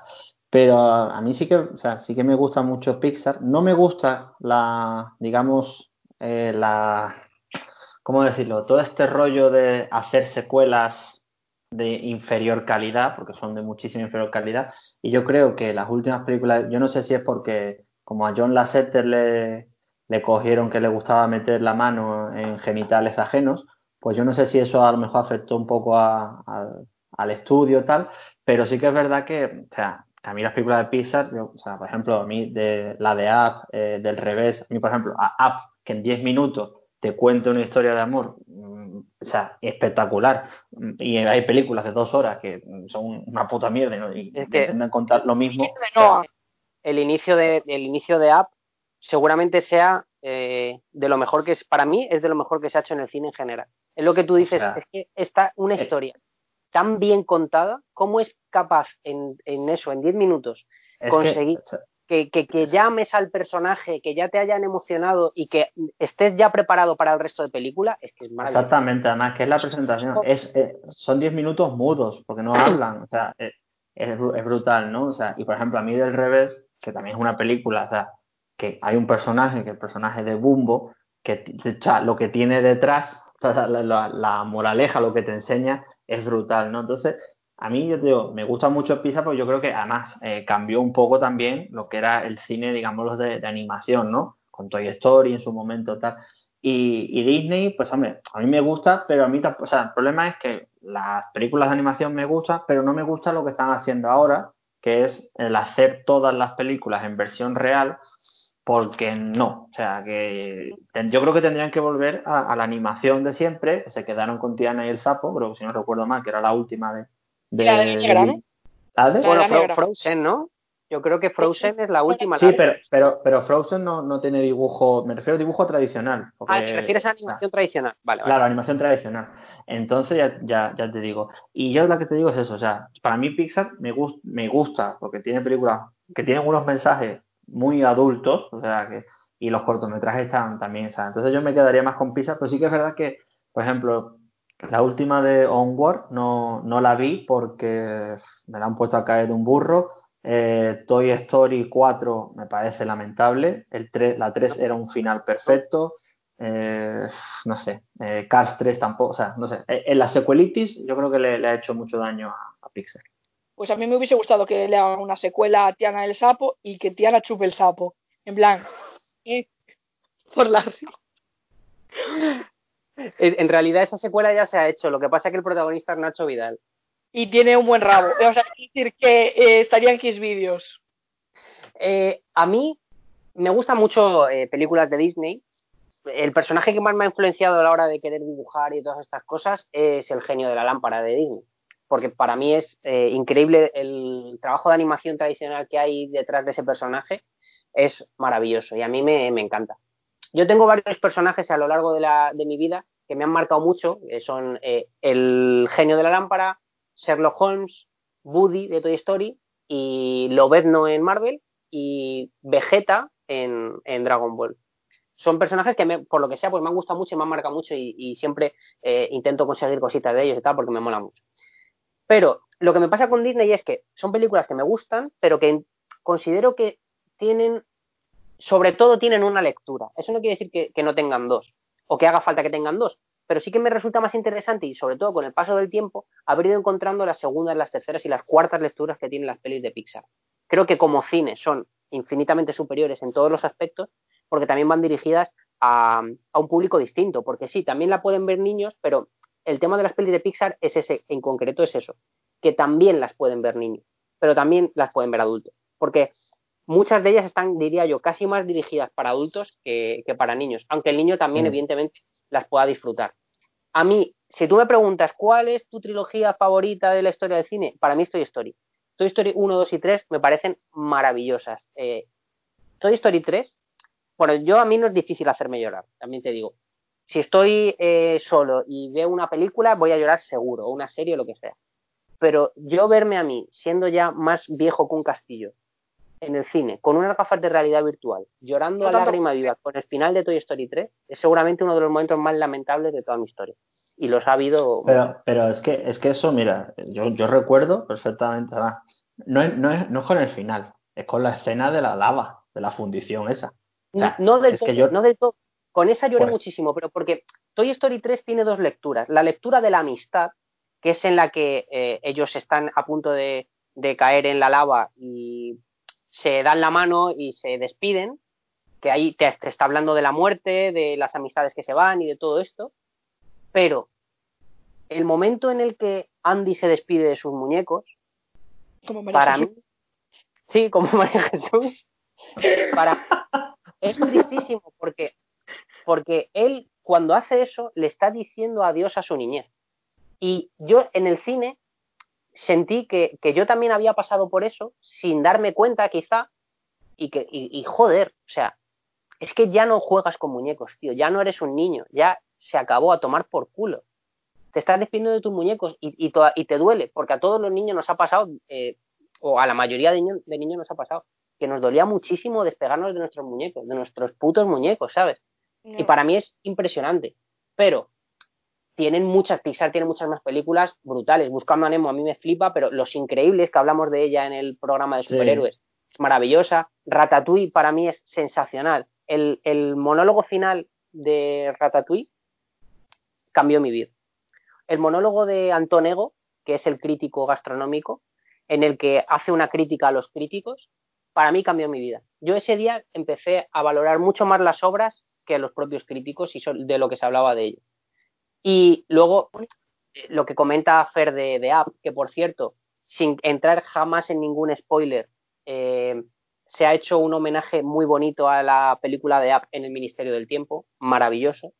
Ya lo verás, Pony, cuando llegues. Eh, Monster, eh, Monstruos S.A. es eh, maravillosa. Mm, Coco es brutal. Los Increíbles 2 me ha encantado. Y yo, Fer, defiendo Toy Story 4. Yo cuando, cuando salió Toy Story 4, yo dije, a ver, eh, para mí la tercera fue perfecta, todo, y digo, no la voy a ver.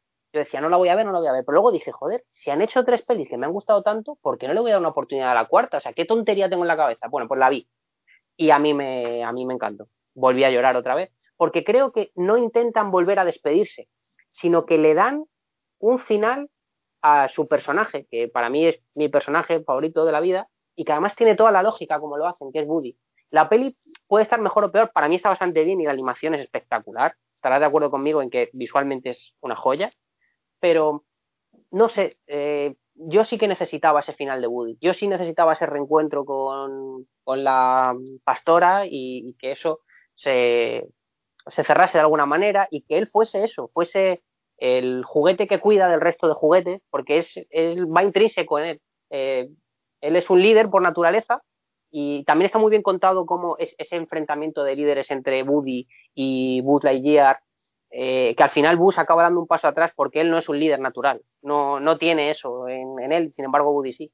Y no sé, a mí es, me, encantan y, y Pixar me flipa. Y al que no le guste Pixar, porque ha visto dos pelis o tres pelis, yo le, le recomiendo, pues eso, hay pelis que hay que evitar, como Cars y cosas así, pero joder, Toy Story 1, Toy Story 3, Ratatouille, Up, hay que verlas, tío, hay que verlas porque es que son muy buenas. Coco, son, hay que verlas. Una pregunta hablando así de cine y tal. Bueno, tú ya has dicho que iba a preguntar que, que si os ha pasado algo lamentable en un cine. Eh, tú ya has dicho llorar con las gafas de realidad virtual. Que yo creo que es lamentable que eso no hay. Eh, no, no sé, Fer, a mí, yo creo que lo más lamentable que hice en un cine. describe muy bien mi vida. Porque se me acabaron las palomitas. Menos mal que están los medios de comunicación. y en el asiento de al lado a alguien se le habían caído las suyas y estaban tiradas en el asiento. No. No, hombre, no. No se va a perder eso. Pero ¿cómo? Pero, Y me viendo monstruos, viendo monstruos. ¿eh? Bendición el COVID. El COVID lo que nos ha enseñado a nivel de higiene, es, es la mayor lección de la historia, ¿eh? el máster que hemos hecho a nivel de higiene. A mí me pareció espectacular. Fer, ¿tú Pero quieres contar un cine o, o vamos a hacer como que esto no ha pasado y pasamos al siguiente tema? Oye, pues ver a Mark porque- comiéndose unas palomitas que no son tuyas, a mí me parecía ser un ladrón de guante blanco. Yo, a ver, a mí lamentable, no, no, no es que me haya pasado a mí, pero sí que, bueno, a gente que, que, que te pensa- o sea, es que la- no es lamentable, la situación es ridícula. ¿no? O sea, recuerdo que fui a ver la, la película esta de, del Che, la de Benicio del Toro, creo que era la primera. Y, y, bueno, pues imagínate, a las 5 de la tarde en Cádiz, en verano, creo que era, si no recuerdo mal. Eh, y claro, pues a esa hora, ¿quién carajo va a estar estando en la playa? ¿Quién carajo va a ir al cine en verano? no? Y claro, estaba, estaba yo con, con mi novia de aquel entonces y había, mejor había cuatro personas más. Y al fondo había una parejita, ¿vale? Pues venga, pues tú te pones a ver la película, no sé qué, y en medio de la, de la película empezamos a escuchar, ah, ah, ah, ah, no sé qué. Y yo digo, bueno, han venido, claro, a, a darse el lote, ¿no? Pero claro, digo, bueno, me da mi nota. Pero claro, llega un momento a la película, pa, pa, pa, pa, pa, no sé qué, y se escucha, me corro, me corro, me corro, me corro. Toda la sala, que éramos siete personas, pues claro, tú imagínate, dejamos, o sea, que le den por culo a Che Guevara, ¿sabes? Y todo el mundo nos miramos y los La tíos, pues, pregunta, es, la pregunta es, ¿te salpicó? no, no, por suerte no, porque yo estaba en la fila 13, ellos en la 20, pero vamos. Mira a quién se le habían caído las palomitas. Ya decía yo que sabían a mantequilla, a queso viejo. Sí, con- ahora con más crema, como el bollicao. Que esa, esa ha sido así un poco más lo, lo más, digamos, lamentable, pero a mí así de, de pasarme a mí, ¿no? O sea, bueno, encontrarme alguna jeri- una jeringuilla en un cine que había donde iban los junkies a pincharse y que Oye, lo pero cerraron. es que yo, yo pensé que eso era una leyenda urbana, que yo lo hacía mucho, porque yo no, no he ido mucho al cine. Bueno, algo sí, pero tampoco en exceso. No, pues Entonces yo- el que...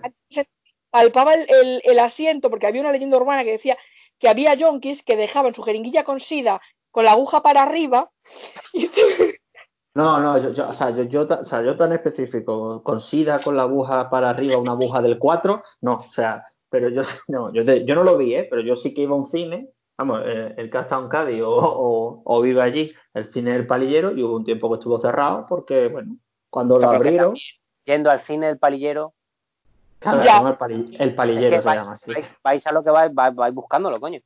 Entonces, ya te digo, yo, yo nunca lo llegué a ver, pero sí que me lo dije, sí que cerraron el cine, un mes o así, dijeron, no, no, es que hay que, pues aquí la gente viene a, a pincharse. Era la época de la momia de Brendan Fraser. O sea, que Pero imagínate. también te digo, ese señor, ese señor que paga una entrada para pincharse en un sitio, Sí. no sé, fliparlo.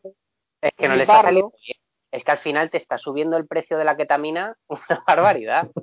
O sea, De la O sea, que a- se pincha. aquella, En aquella época serían 500 pesetas el cine. O sea que... Mía, el abuelo cebolleta. En mi edificio se venían a pinchar al cuarto de ascensores y luego le pusieron una valla. Es que Bueno, la, la la- ahora la sal- Porque, porque los, porque los yonkis son como, como los zombies, ¿no? Si les pones una valla ya, guau, no, no, eso ni capaz. ya no saltan, no paran como, "Eh, hostia puta, ¿no? O sea, es una valla. ¿Qué es de los yonkis gallegos, por favor? Que hemos sufrido mucho. Pero una, le una valla, una, va- una valla mi archienemigo. O sea, Pero ahora que lo, ahora que lo pienso, el SIDA ha estado muy presente en mi vida toda la vida, ¿eh? Pues me acuerdo una vez en el gimnasio del cole, cuando hombre, tienes en tu cuarto una colección de VH, con eso te lo digo todo. cuando nos obligaron a cambiarnos los tenis antes de hacer gimnasia, porque ducharte no, pero los tenis cámbiatelos. Eh, un chaval, a alguien se le había caí- caído la suela del zapato, tocó la suela del zapato y empezó a gritar, he tocado un condón, tengo sida, no me toquéis. Es lamentable, de verdad. Está yendo todo, está yendo todo eh, hacia abajo, así que vamos a pasar al siguiente tema. Tengo sida. Nos preguntan, nos preguntan, eh, mira, me- me gusta, me gusta. Dicen, ¿de qué haríais un remake? Ya sea por el antiguo, el que han hecho, por ejemplo, en HBO con Westworld y la película de hace años, o por live action, que ha hablado un poco Fer eh, antes de esto, de lo que todavía no se haya hecho, o porque sí, porque toca, eh, como por ejemplo un regreso de Scary Movie, ya que tiene una lista larga que parodiar. Fer, ¿de qué te Pues- marcarías un remake? ¿De qué me marcaría yo un remake? La- Pues lo haría de muchas cosas, pero así a bote pronto, no tanto eh, como un... Bueno, sí, me hace un remake. Haré un remake de, de Austin Powers. Las películas de Austin Powers. No una secuela, no Austin Powers 4, pero sino un remake de ese, de ese estilo de humor. O sea, o una película de ese estilo de humor. Así que haría de estilo Austin Powers o estilo Hot Shots, eh, humor absurdo, ¿sabes? Iba a Aterriza decir como que- puedas. Iba a decir que me cuesta ver un poco lo de Austin Powers ahora, pero pensando un poco, eh, la segunda peli de Kingsman tiene puntos un poco de humor Austin Eh, Powers y funciona. Ex- Exactamente, es un humor así muy peculiar, o sea, no es, no es tan tonta en ese sentido, pero sí No, que claro. para, para- pero sí, pero sí que es verdad que la de Kissman la, vamos, no tiene nada que ver con la primera, o sea, eso No, está a, mí, clarísimo. a, mí la, a mí la primera me- es de mis pelis Claro. favoritas y la segunda no tanto, pero bueno, aún así creo que es Pero disfrutable y que es, es muy exactamente, es muy entretenida y sí que tiene un- esos toques, exactamente, de humor que sí que a lo mejor sí que me los echaría yo en falta.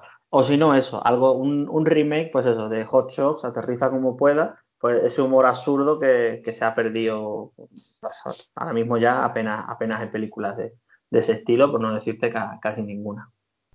Pony. Yo es que no sabría de qué hacer un remake. Eh, lo- al oírlo del remake, lo primero que se me ocurrió fue Cheers, pero claro, lo que Claro. pasó a continuación te sorprenderá. Entonces, no, no sé. Por un remake, por ejemplo, del jovencito Frankenstein, Frankenstein, eh, no lo veo porque la película es sublime ya de por sí. Entonces, no, no sé, no, no, no. Además, pillado con el carrito del helado, yo seguía pensando en el SIDA. Es que fíjate que, que, por ejemplo, series, eh, yo creo que tendrían algunas, eh, unos remakes interesantes, pero igual es muy pronto para algunas de ellas. Porque, por ejemplo, The Office eh, creo que funcionaría bien, pero es demasiado pronto porque la serie la sigues viendo y está viva. Friends, por ejemplo, me pasa lo mismo. Yo, mira, decía, decía um, Scary Movie, y es que para mí deberían hacer una peli de Scary Movie con el humor de la 1 y de la 2, porque era una maravilla. Y creo que es verdad que ya toca porque hay una lista que, por cierto, me gustaría muchísimo hacer un, un programa de pelis de miedo o um, pues el eh, género slasher o algo del estilo porque sería gloria. Y ¿Escuchasteis esa psicofonía? ¿el qué? ¿No escuchasteis ese grito, esa psicofonía? Sí, No. pero no la... no- sí, ah, tú- la- pero la has hecho tú por- porque has dicho pelis de miedo. Esa, Dios, que no lo he hecho yo. Lo peor de todo es que está intentando crear un clima de misterio ¡Juro que no! O sea, cuando yo- le deis para atrás, que escuchéis, os vais a cagar. y yo ni Claro. siquiera lo he escuchado. A lo mejor pero te sí. está hablando como en el, eh, en el idioma de los delfines, que si Mira, no estás a cierta frecuencia no. Gilipollas, es que es normal. Eh, y luego, por ejemplo, yo creo que hace falta un remake de algunos personajes de, de cómics. O, por Mm, ejemplo, lo- los, los Power Rangers. por ejemplo, yo quiero un remake de los Power Rangers. Aunque no haya Sí. pasado tanto tiempo, o en rollo serio, cosas del estilo, me gustaría. Por ejemplo, otro remake que me fliparía, Street Fighter, Mortal Kombat. Me gustaría muchísimo ver remakes de esto bien hecho, con presupuesto y guapo, porque podría tri- triunfar, creo. De pipi calzas largas. Que si la ves ahora ha envejecido mal. Coño, pues es verdad, ¿eh? Lo que pasa que, bueno, sí se podría hacer ese humor también de pipi calzas largas, claro que sí. A ver, cuando lo viéramos nosotros, nos iba a, iba a quedar rarete. Pero para niños, que es para lo que está pensado, Punky Ah. Brewster. Joder, un remake Uy. de Punky Brewster. Ay, Paki Brewster, que le puse así por WhatsApp. Paki Brewster era gloriosa. Sí, versión española. Me gustaría versión española.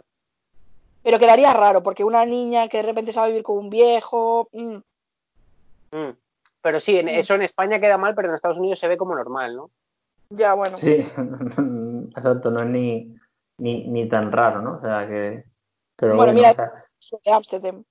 pero ¿qué es eso? Yo- ¿Y de, y de series así? O sea, porque claro, hemos hablado de películas, de, de qué sería, de que harías un remake de series, pues yo qué sé, o sea, es que ten- yo creo que todavía están muy, entre comillas, muy frescas, por ejemplo, lo que tú has dicho, ¿no? Por ejemplo, The Office, yo de hecho de, de Office la estoy viendo ahora, la, la versión americana, eh, que no la había visto en su momento, entonces creo que el humor que tiene todavía está, fres- o sea, está fresco, aunque hagan chistes del 2003, ¿no? Pero bueno, entonces, eh, así de un remake de, de series, pues la verdad que no te sabría. Siempre que hablamos, eh, hablamos de esto, ¿no? Rollo en plan, pues grandes series tipo... A ver, a ver, hay series que tampoco se pueden tocar, o sea, que no se atrevan a hacer un remake de Los Sopranos, aunque se supone que estaban preparando una precuela, eh, que no hagan Sí, un remake de... Una, una precuela de Los Sopranos entra mucho mejor que un remake, ¿eh? Claro, claro, exacto. O sea, o, o Breaking Bad, que, o sea, que todavía está recién. O sea, entonces ya te digo, o sea, de algún, por ejemplo, como pasó con Battlestar Galactica, que hicieron, bueno, no es un remake, sino es historia contada de otra manera, con otro. O sea, pero bueno, es como. No le llamaron remake, le llamaron de otra manera, pero bueno. O sea, a lo mejor revitalizar alguna cosa de esta, pues. Alguna serie así más antigua. O sea, por ejemplo, mira, pues mira, yo, yo tengo una, una serie bien hecha de ahora del equipo A, por ejemplo. Yo creo que eso podría funcionar. Sí, Tipo rollo Hawaii 5.0, ese tipo de, de serie de acción. Yo creo que eso podría funcionar. pensando también nos habían dicho un live action, eh, a mí la que más ilusión me haría, sinceramente, es El Jorobado de Notre Dame. Me gustaría muchísimo eh, un live action de eso. En Notre Dame, eh, espero que la catedral ya la hayan restaurado porque si no, vamos un poco jodidos. Pero un saludo desde aquí para toda la comunidad francesa. Eh, no sé, me, me molaría el rollo CGI de, de hacer a Jorobado de Notre Dame. Eh, no sé, el, el- digamos que como que el, marco me parece súper entretenido. Visualmente mm, creo que lo podrían hacer muy bien.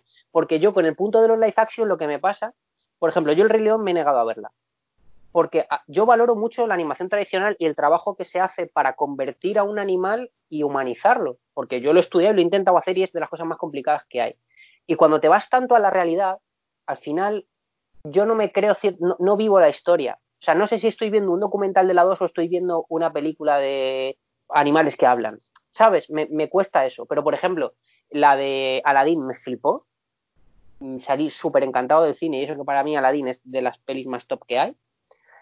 Y, por ejemplo, eh, eh, la de mm, La Bella y la Bestia me parece maravillosa. Creo que la animación está súper conseguida y es que es clavada. Es que yo cuando quiero, cuando veo un live action, yo lo siento, hay gente que esto es justo lo que no le gusta. Yo quiero ver exactamente la misma película que he visto, porque la quiero disfrutar con las mismas canciones y añadiéndome algo más si quieres, pero la quiero ver, quiero ver los efectos reales. Pero que no me saquen de la historia, porque el Rey León me saca de la historia. O sea, yo a mí ese Simba me da miedo, sinceramente. A mí es que los remakes en general no me gustan. Porque me cuesta mucho ver en el mismo personaje a otra persona. Pero ahora Claro, que pero, los- pero te cuesta, te cuesta ver un remake de una peli que has visto.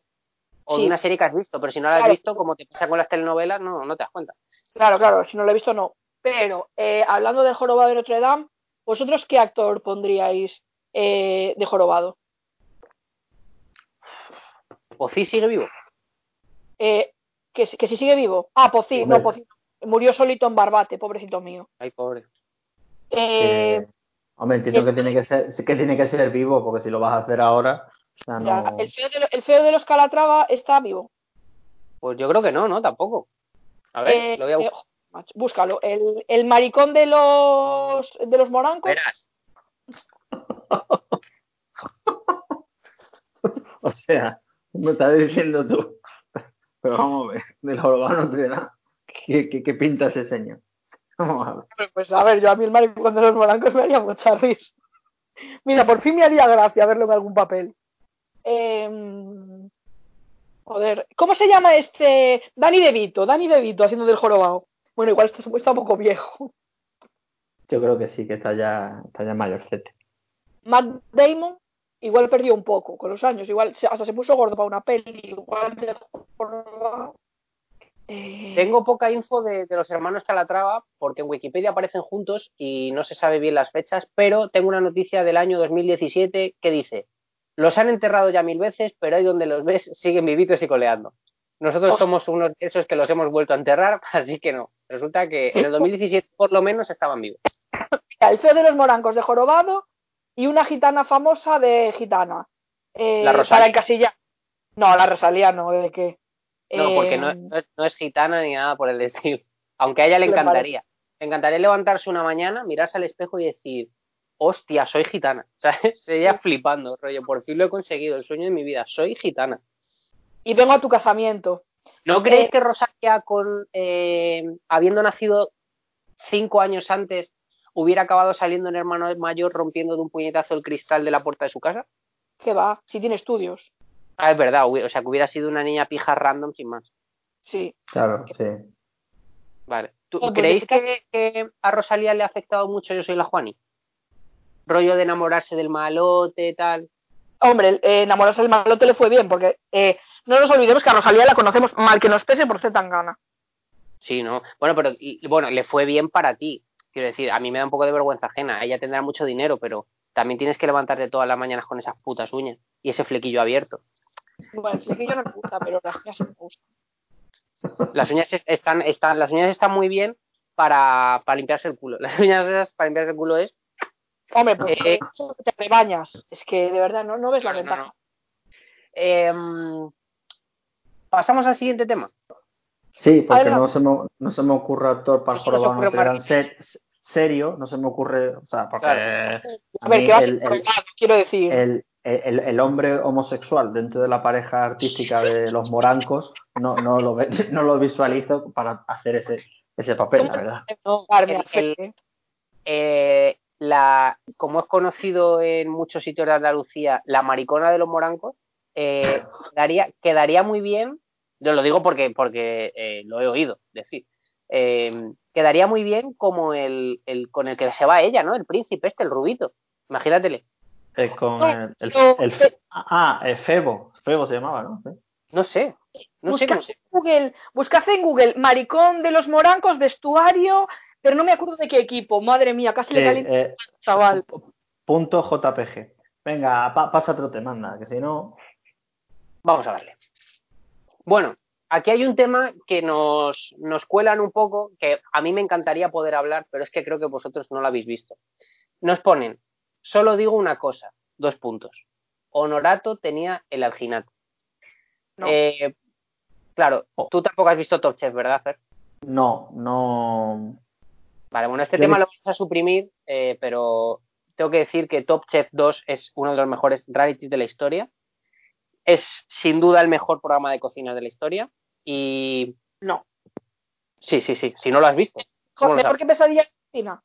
mucho mejor Con que Pesadilla y Kun que te va a maracuyea. Mucho mejor que Pesadilla en la Cocina. Eh, pues, a Eh, para mí, bueno, tú no sabes lo que sucedió en Top Chef, eh, fue increíble, de verdad. O sea, es impresionante. Ese programa está súper infravalorado. Top Chef 1, 2, 3 y 4, que me los he visto esta cuarentena todos, me han flipado, pero ya los había visto, pero los he vuelto a ver.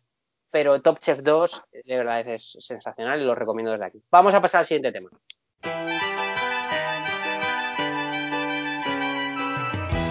Si el amor llama a tu puerta,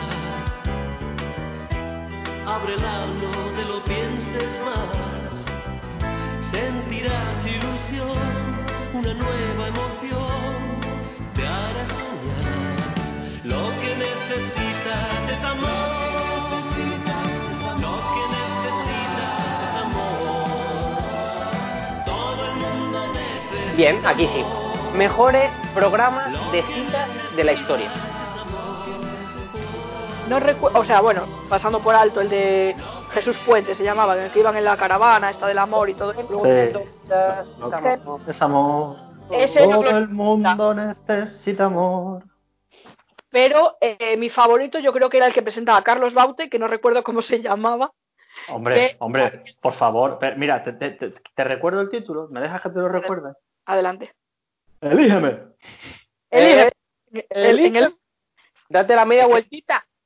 Exacto, eh, la, la- la tónica, básicamente, del programa era llevar a, a chicas de buen ver, básicamente, eh, luego habría de todo, chicas de buen ver con las que Carlos Baute ligaba y luego eh, eh, llevaban a cracos, a señores feos con avaricia que la, que la fealdad les salía de ver, mientras Carlos Baute ligaba con las chavalas y luego una de ellas se tenía que ir con el, con el craco, que era en plan, me, me das a comer esta cereza cuando tengo todo el pastel debajo.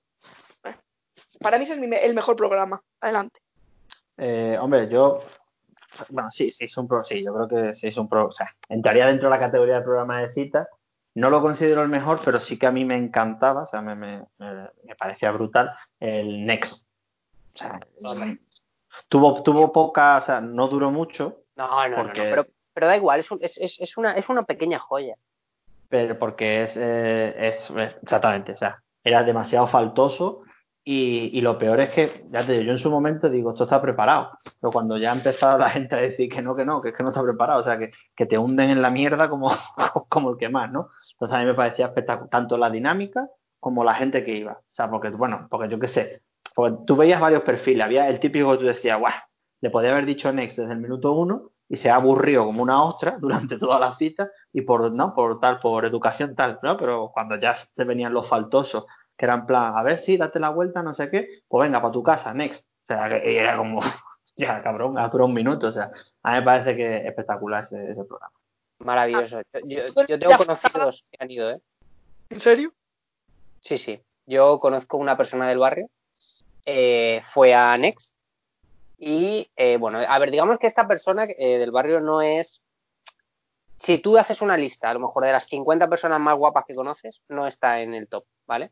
Vale. Feo Igual, bueno, eh, a lo mejor un poquito complicado, bueno, lo que sea. El tema es que él fue a Next y bueno, que sepáis que en Next se pacta todo, se pacta el tiempo, lo que se va a decir, las frases y todo esto por el estilo. Entonces, él fue, o sea, no sé qué es más humillante, si lo que parece que le pasó o lo que le pasó realmente. Porque lo que parece que le pasó es que él de repente llega corriendo, se acerca, mira a la chica y ella le dice, ¿me ves? Y le dice él sí, y dice ella, pues next. Directamente, ¿vale? Entonces él se va y dice la famosa frase que le perseguirá toda su vida, que dice, yo también te veo, te veo y me mareo. Claro, eh, eso se convirtió en meme, en- de forma instantánea, tal. Por cierto, hay gente que ahora está comentando Next en Twitch, Ibai, Capo, y Ibai. un montón de gente que lo está haciendo, está muy guay, muy divertido. Eh, yo os recomiendo que más que el de Ibai veáis eh, el de Capo 013, que lo comenta con gente que hace batallas de gallos, eh, rollos con Eblon, y es que está siendo muy gracioso, pero te- realmente de las cosas que más risa me están haciendo últimamente es eso. Pero porque el programa tenía un material muy bueno. Cogían a todos los chonis, a todos los canis de la época, les pagaban 20 euros como mucho y un bocadillo y les decían, tira pa' next. O sea, me parece maravilloso. Pero claro, lo que le pasó de verdad es que en realidad él pactó que pasara eso. Le dijeron, pues vas a cobrar esto y vas a decir esto y esto. Y, y aceptarlo me parece una cosa impresionante. A ver, de programas de citas está eh, Mujeres y Hombres, tal, tal. Para mí me parecen todos bastante malos, pero cuando lo has dicho me ha venido un programa a la mente que a mí me encantaba y creo que es el único programa de citas al que he estado enganchado, que es verdad que el de Sobera es muy bueno y todo lo que queráis. Pero, ¿os acordáis de un programa que se llamaba Estoy por ti? Me suena. Uf, ahora sí lo. Espérate, sí, Estoy, sí. por, es- Estoy por ti es un programa que presentaba a Anabel Alonso al principio en Antena 3, en las tardes de Antena 3, que sustituyó, o no si sustituyó, pero era de la época del diario de Patricia. Y después eh, presentó Michelle Brown, el Pasión de Gavilanes. Sí, sí. Es que me suena un Y- montón. pero- Y era, era, era un programa en el que al o sea, eh, estaban eh, separados por una pared, por una puerta, y la persona, había un, digamos, un tronista y varios pretendientes, creo que eran tres o algo del estilo, y en diversas pruebas de hablar, eh, llegar por teléfono, te toco una parte, te, te vendo los ojos y no sé qué, tenían que elegir a uno. Y en el siguiente programa, el programa tenía una parte que era la cita del día anterior y luego el, las personas nuevas que iban a la cita del día siguiente, ¿no? De, a ver a quién seleccionaban. Y el programa, como se dividía eso, o sea, tenía el, punto que te enganchaba para el siguiente, porque si te había gustado la historia que te estaban contando ese día, sabías que la siguiente estaba la cita, que te la ponían. Entonces, tenía ahí un rollo que, que te ibas día a día, te ibas enganchando. Yo me lo tragué entero y a mí me, me hacía bastante gracia, tenía puntos muy buenos. También es verdad que de programas de citas, o si os acordáis, eh, programas tipo el diario de Patricia también hacían pro, eh, programas en concretos, algunos de citas. Y los conocer a tu cibernovio, ¿eh? Claro, conocer a tu cibernovio, o sea, eso es gloria.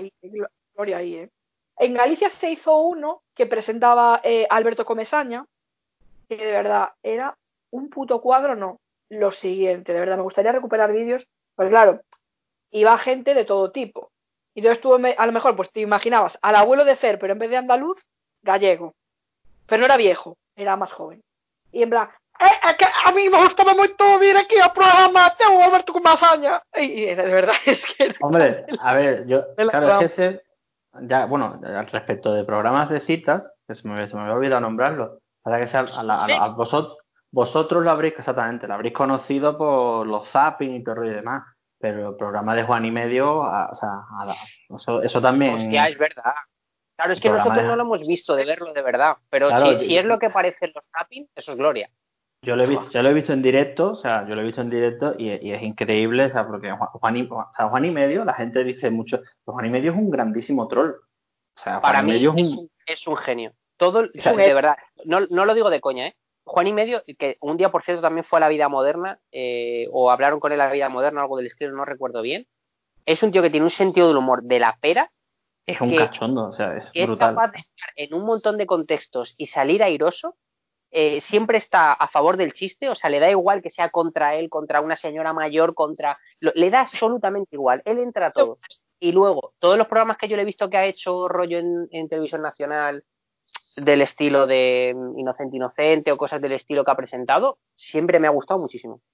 Y a mí me gusta mucho su bigote, que nada tiene que envidiar al de Pablo Abraira. Abraira. Pues también es verdad. No, no, Pero lo dejamos ahí. Lo dejamos sí, ahí. Sí, no, no, ya está. No, no, no, no, es que, es que no hay que decir, o sea, es que nada, no, no, no, ya está, ya siguiente, está. Ya está, siguiente tema. Ya está. La vida es eso. La vida es ella. Directamente en.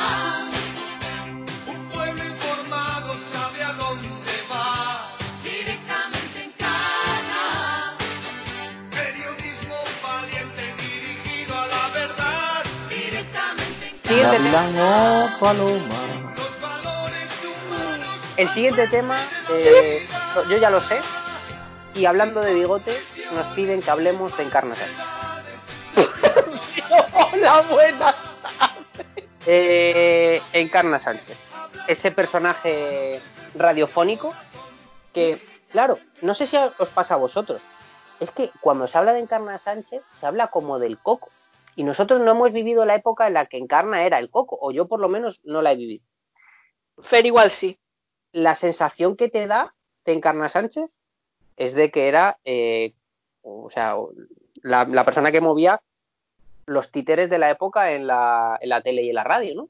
Claro, sí, es que el, el, el problema, vamos, el problema es que, o sea, primero, antes que nada, o sea, decirle a Pony que no, yo no he vivido la etapa de Encarna Sánchez, yo sé, yo de Encarna Sánchez sé lo que me, lo que me cuenta Mila, Mila Jiménez.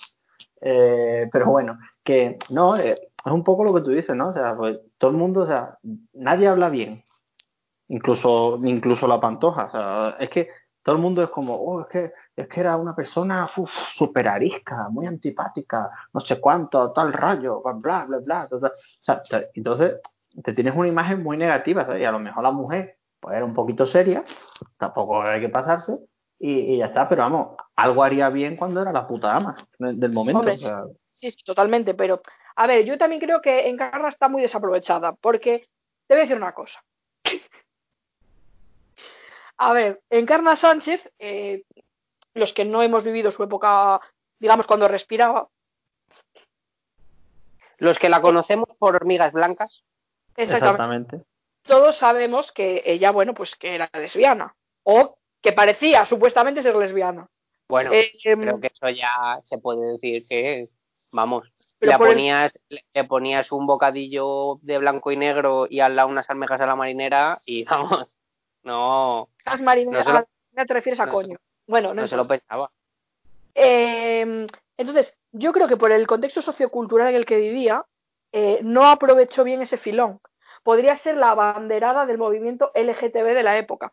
Sin embargo, eh, Rocío Jurado, diciendo aquella frase de yo soy pro gay, se hizo como diva suprema del, del movimiento sin ser ella nada de eso. Te quiero Sí, decir, es que yo creo que Encarna era la típica negra negrera, como en la peli de Django. ¿Me explico? sí, eh, la maricona homófoba. Exactamente. Mira, Eso blancos, bueno, No sé, es la sensación, es la sensación que me da eh, desde fuera y con las perspectivas que lo tenemos. Porque, a ver, un personaje parecido a lo que sería ahora mismo Encarna Sánchez, que podría ser. eh, pues es que eh, nos tendríamos que ir a mm, Carlos Herrera, por ejemplo, ¿no? Una cosa del estilo. Que, que tienen mucho poder en la radio y dicen lo que les sale de las pelotas, porque sería más similar a Federico Jiménez Los Santos, Sí, Pero que sería más. lo- lo- Estaba pensando lo- en. Los Santos ya ha perdido el estatus que, tenía. O sea, realmente está en una radio muy menor, haciendo un programa que oyen cuatro putos gatos. ¿Sabes lo que te quiero decir? No, no, no es el programa del ASER o de la COPE o de, por definición, ese programa que al final es el que lidera la opinión de la cadena. Bueno, un poco de este rollo. Lo que pasa que Encarna Sánchez eh, también llevaba personajes como de la farándula, y, y al final mezcló un poco todo, fue de las primeras en mezclar un poco todo, cosa que también ha hecho eh, Jiménez Los Santos. Porque Jiménez Alaska, sí, sí, Jiménez, y Jiménez Los Santos ha hablado de Kiko Hernández y ha hablado de Sálvame, de Matamoros y de todo, de Pipi Estrada y de, de todo. O sea, que al final, ese, a mí ese rollo me gusta y lo echo de menos. El, el periodismo serio hablando del corazón sin tener em, como la vergüenza de hacerlo, me, me, me flipa y me gustaría que se repitiera. Luego, ella, ella, eso sí, debía ser un monstruo radiofónico de la hostia, porque pasa igual con Carlos Herrera. A mí Carlos Herrera yo no lo puedo soportar ni medio minuto, pero es que eh, es muy bueno, hablando, expresándose, tiene una voz brutal, que, que tiene dotes, es a lo que me refiero. Y en Carlos Sánchez yo creo que era un poco de ese rollo, porque en Hormigas Blancas salían cachos de ella que eran maravillosos. Sí, sí. Pero, Entonces- di- ¿qué opináis de Mario Vaquerizo? Que se me está viendo a mí ahora la cabeza el tema de Alaska, Jiménez Los Santos y toda la pesca. Como, como concepto, Mario Vaquerizo. Yo tengo una anécdota de Mario Vaquerizo. Adelante. Hombre, por, por fin no soy yo. Bien. Mario, Mario Vaquerizo, que es la persona que mejor se hace el tonto del planeta Tierra, porque es un tipo que eh, sabe escribir, porque le he leído cosas y sabe escribir, que ha llevado a grupos punteros del pop y del rock español mm, en las carreras, de las, de las mejores carreras, que cuando ha querido hacer una canción que lo pegara, lo ha pegado, que, que sabe salir en la tele, aprovecharse y vivir como le sale de los cojones. Eh, Mario Vaquerizo fue bueno, entonces vosotros sabéis, yo, yo trabajo en, en- en una tienda. Bueno, pues cuando esa tienda se inauguró, en la que yo no estaba, eh, se llevó a Mario Vaquerizo a que pinchara, que pinchara música, ¿vale? Lo que exigió Mario Vaquerizo fue que le llenaran un cubo de basura de los que te llegan a la cintura ¿Mm? de latas de cerveza. El Mau. tipo, eh, Mau, sí. El tipo fue allí, Mau Verde creo que era, me dijeron, no me acuerdo. El tipo fue allí, eh, se trincó casi medio cubo de cerveza, puso tres canciones y se lo tuvieron que llevar periquito perdido arrastrándose. Y la gente lo cuenta, la gente lo cuenta como algo que denigra al personaje, cuando para mí es Lo. O sea, claro. Al, al- Claro, que- a, a la, a la imagen que él quiere dar. Es que a mí me da mucha rabia porque yo cuando salía el reality este de Alaska y Mario, yo era súper fan. De hecho, ¿eh? tengo ahora mismo al lado de, de, de, de la mesa, tengo la poción de Alaska y Mario. Uh, es verdad. Colonia, sí, sí, café para muy cafeteros. Y por cierto, no huele nada mal. El caso es que Mario Vaquerizo, a ver, Joder, si cada vez que digo a ver cómo lo digo sutilmente, la lío.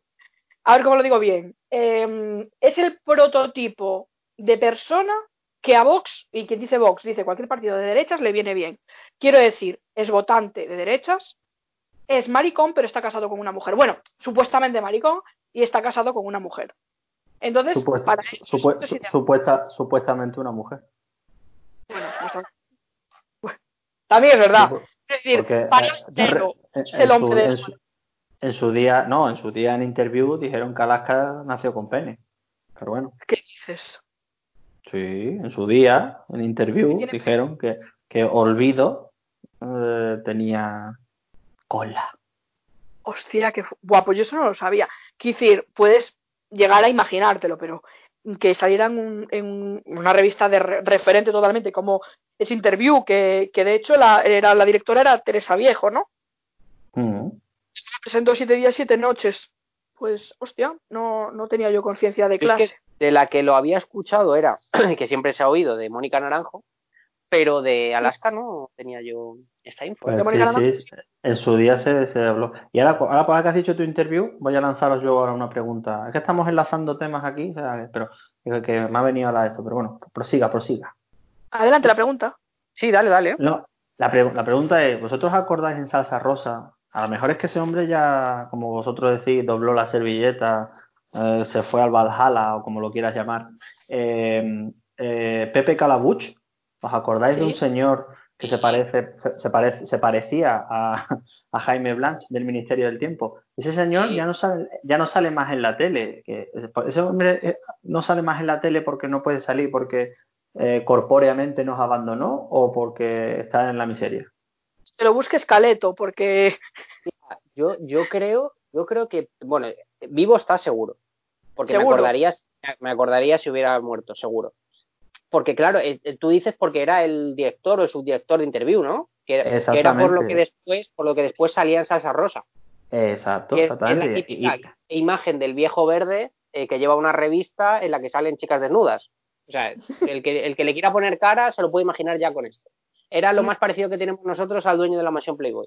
eh, Bueno. es, que es, es, es- es ju- es junto con Jimmy Jiménez Arnau, correcto, sí. Correcto. bueno, Jiménez Arnau- ¿Qué, qué opin- qué- qué opi- necesito saber, ¿qué opináis de Jimmy Jiménez Arnau? me parece súper rancio, pero es un monstruo televisivo. Totalmente, ¿eh? Pero un grande, brutal. un grande, un grande de España. O sea, ha hecho lo que le ha dado la gana con Eh, los francos, con, lo- con- los borbones. O sea, un... mira, el, el típico ejemplo de vividor follador. Sí, pero de verdad. De, De, verdad, los que no, no, le, no- de los que no le hace falta presumir de que lo son. Exactamente, no, no, no, no es amador de la que se avecina, no, no, No, Que tú lo ves y dices, no se hace pajas ya.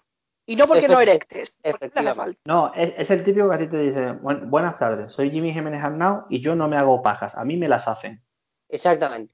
Y, y- y- que además es el típico señor que parece un viejo verde, hace comentarios de viejo verde y se lo consientes porque dices, pues me ha hecho gracia. ¿Sabes? O sea, o tiene, tiene, unos, tiene unos golpes en, en Sálvame. eh, bueno, es que hay que recordar. Bueno, es que claro, es que claro, un día teníamos que hablar de peleas que ha habido dentro de los periodistas. Recordemos que Pipi Estrada tuvo que pagarle una indemnización de la hostia porque le metió un cate en la cara a Jimmy Jiménez Arnau. En el, en el primer Sálvame, ¿os acordáis? Sí, ¿Tú no te acuerdas, Pony, de eso? Sí, sí, sí, sí, pero digo, hostia, ¿cómo, ¿cuánto llovió de eso ya, eh? Es que eso ha pasado ya porque, claro, eran colaboradores habituales los dos. Eh, eh, Sálvame arrancó así, bueno, Sálvame arrancó de otra manera, que- pero al final, eh, cuando se empezó por la tarde, eran ellos dos. Entonces, joder, eso fue histórico, porque igual es que hemos perdido personajes, porque Telecinco los ha vetado, como Coto Matamoros, como Pipi Estrada, que a mí me duele. Me duele mucho, porque son gente que, que valía mucho para la tele. Eh, se, ha, se ha hecho con Aida Nízar durante un tiempo, Joder, tío, no, no me hagáis eso. Me, me pasa, por ejemplo, otra pelea que hubo también en el periodismo deportivo fue la de Ciro López contra Fernando Burgos. Fernando Burgos le metió una host- no, le metió un dedo en el ojo a Ciro López. Bueno, eso es- maravillosa. Yo sabéis que Ciro López, para mí, Ciro López es, eh, es mi padre. Ciro López es mi padre. O sea, yo voy con Ciro López donde haga falta. Eh, Ciro López es el mejor amigo de Ibai. Esto, el que no lo sepa, que, que lo que, por cierto, que eh, me, me está informando, está jubilado el hombre, por eso no sale en televisión. de Pepe. Cam- Vale, vale, vale. Está, está jubilado, no quiere saber nada, lo, que, lo estoy viendo aquí, dice, se jubiló, no quiere saber nada de la televisión y no tiene ninguna red social. Yo me lo, ima- me lo imagino con yates y putas, sinceramente. Y quiero, y quiero seguir imaginándomelo así. No Pues yo quiero... quiero, pens- quiero pensar que tiene un Twitter troll y está en nuestro barrio de Twitter. Ojalá, ojalá. ¿Te imaginas que alguno de los catfish es Pepe Calabuch? No, hostia, pues ahora que has dicho eso, ¿tú te imaginas que es arroba norcoreano? Buah, increíble. Qué maravilla. Sería, sería la hostia. Como o- otro que también eh, cayó un poco en el olvido durante un tiempo fue el presentador de Salsa Rosa. Luego ya volvió, pero también tuvo un tiempo en, en- es que en Eh. Telemadrid hace un programa, pero tuvo una época. oh, Jo, es que a mí me da mucha pena. Yo me acuerdo eh, de Salsa Rosa, eh, a lo mejor venir el, el- Salsa Rosa se emitía los, los sábados. Yo igual el domingo venía a comer a casa de mi abuela y venía con mis tíos. Y venía todo el puto camino, incluso cuando paraba- parábamos a tomar algo ahí de en la feria o cualquier mierda, eh, a comentar el Salsa Rosa del día anterior con mi tía. Y me acuerdo de comentar el de, el de cuando, eh, cuando le puso la tapa a la pluma Maika Vergara cuando, cuando fue la negra, que era la... Este, es- de verdad, es que es- para mí es de los mejores salsa rosa, incluso superior al de cuando eh, Lidia eh, revivió a Ilenia. ¿eh? Cuando fue la negra, que era la exmujer de un concursante de Gran Hermano, y la, la negra, que ya, pobrecita mía, pues ya, ya está blanca, no- o sea, se le veían tics, se le veían tics como Alonso Caparrós. Y era, era, buah, que fue, de verdad, ojalá volviera esa puta tele. ya, pero. Joder, es que me da mucha pena decirlo, pero es imposible. Esa tele no va a volver. No, eso ya. Bueno, eh, ¿qué os parece si hacemos un par de temas más Venga, Venga. y, y echamos la, la persiana? Vamos Ay, a qué seguir. pena. Bueno, eh, eh, este no va a contar como tema. Dice, debate, ¿todas las personas tienen belleza? Ya respondo yo, no. Siguiente tema. Pues hoy me he puesto muy guapa para el programa, perdona que te diga. ¿Y qué tendrá que ver el culo para el pulso? Bueno, en fin. A ver. Siguiente tema ha tocado... Uy, eh, tengo miedo. Tengo miedo. Porque tengo muchísimo miedo. No sabes el tema. Tú acabas de hablar de algo aquí. de, Ili- de Ilenia. El tema es el caso Ilenia, entre paréntesis, la Carrisi llevado por Lidia Lozano. Eh, espero que salga el, el que le dio la información a, a Lidia. Yo creo que, yo creo, creo yo, mi persona, que fue Ángela Portero. no sé por qué. Lo tengo súper idealizado. Yo me acuerdo de ver ese programa en directo y, y mira, para mí quien lo hizo mal fue Albano, fíjate tú. Por, porque, ay, era. Ojo, este programa me, me puede costar la, la, la carrera, ¿eh? eh Italia, otro país en el que tampoco va a entrar bien cultura basura. pues por lo que sea. Eh, Albano, ay, que cómo revives a mi hija Ilia, Ilenia, Eliria, cállate la boca, no digas esas cosas, porque parece rumano. Bueno, y luego me voy a otra salsa rosa a cobrar billets por decir, es que esta señora, claro, a ver, las ganas de comer no quitan las ganas de cagar, te quiero decir. No sé. Eh, hombre, yo creo que, a ver, el tema de, de Ilenia yo creo que fue un, un salto de fe de Lidia Lozano. La que le- o sea, no, li- literalmente le dijeron, mira, esta yo, yo creo que, que se lo, un chuminero, un chuminero. Que no, pero bien, yo creo que fue en plan de, mira, yo te aseguro, le, le vino alguien, ya- llamémosla a punto P punto, para no desvelar su identidad, y le, y le dijo, mira, yo te aseguro que, que, vamos, tengo pruebas de que esta mujer está viva, pero no te las voy a dar. Tú crees, confía en mí. Y le dijo, hostia, gracias, Ángela, que hostia, de verdad me lo das, te, te lo doy, te doy, o sea, te Le doy para dijo, si tú, si tú saltas, yo salto. Exactamente, Si le tú dije, te, doy- lloras, te- yo lloro. Te, te- doy la exclusiva, no sé qué, pero no te voy a dar ni una sola prueba. Digo, no vas a tener ni una, yo las tengo, yo- en una carpeta, yo las tengo en, un, en una carpeta formato A3, ¿de acuerdo? Yo las tengo, yo tengo guardadas fotos, evidencias, conversaciones, lo tengo todo, pero no te lo voy a dar, pero tú tienes que dar la noticia. Y le dijo, de acuerdo, Ángela, ah, perdón, a punto, P punto, voy a hacerlo, venga, vamos para adelante. Y entonces, claro, cuando la otra lo soltó, dijo, y ahora voy a sacar las pruebas, y dijo, Ángela, y ya Ángela estaba en Brasil. ¿Vale? Se fue a Brasil y ya Ángela desapa- desapareció del mundo, Ángela, y ya Ángela pues acabó donde está ahora, que creo que está escribiendo en La Razón. Buah, pero no, Y- no os pasa, no os pasa que, que veis, bueno, antes de escribir en La Razón, eh, Ángela Portero concursó en Gran Hermano VIP, pero al margen de eso, eh, ¿no, ¿no os pasa que cuando veis las imágenes ahora, si las habéis visto hace relativamente poco, hace unos años, de, de Lidia, conociendo ya a Lidia con todo lo que ha sido y tal, porque claro, el personaje de Lidia Lozano, a partir de ahí, dio un cambio radical, porque ahora es un choteo dentro de la profesión, pero es que antes Lidia Lozano era súper respetada. Y a mí, a mí es una persona que me encanta, por cierto, la, la he atendido eh, en persona y me ha caído muy bien, muy divertida, me hizo mucha gracia y muy educada y todo el rollo. Pero, joder, eh, pues compró una funda de una tablet. Y bueno, ya, ya te he resuelto tu misterio, eh, puedo continuar.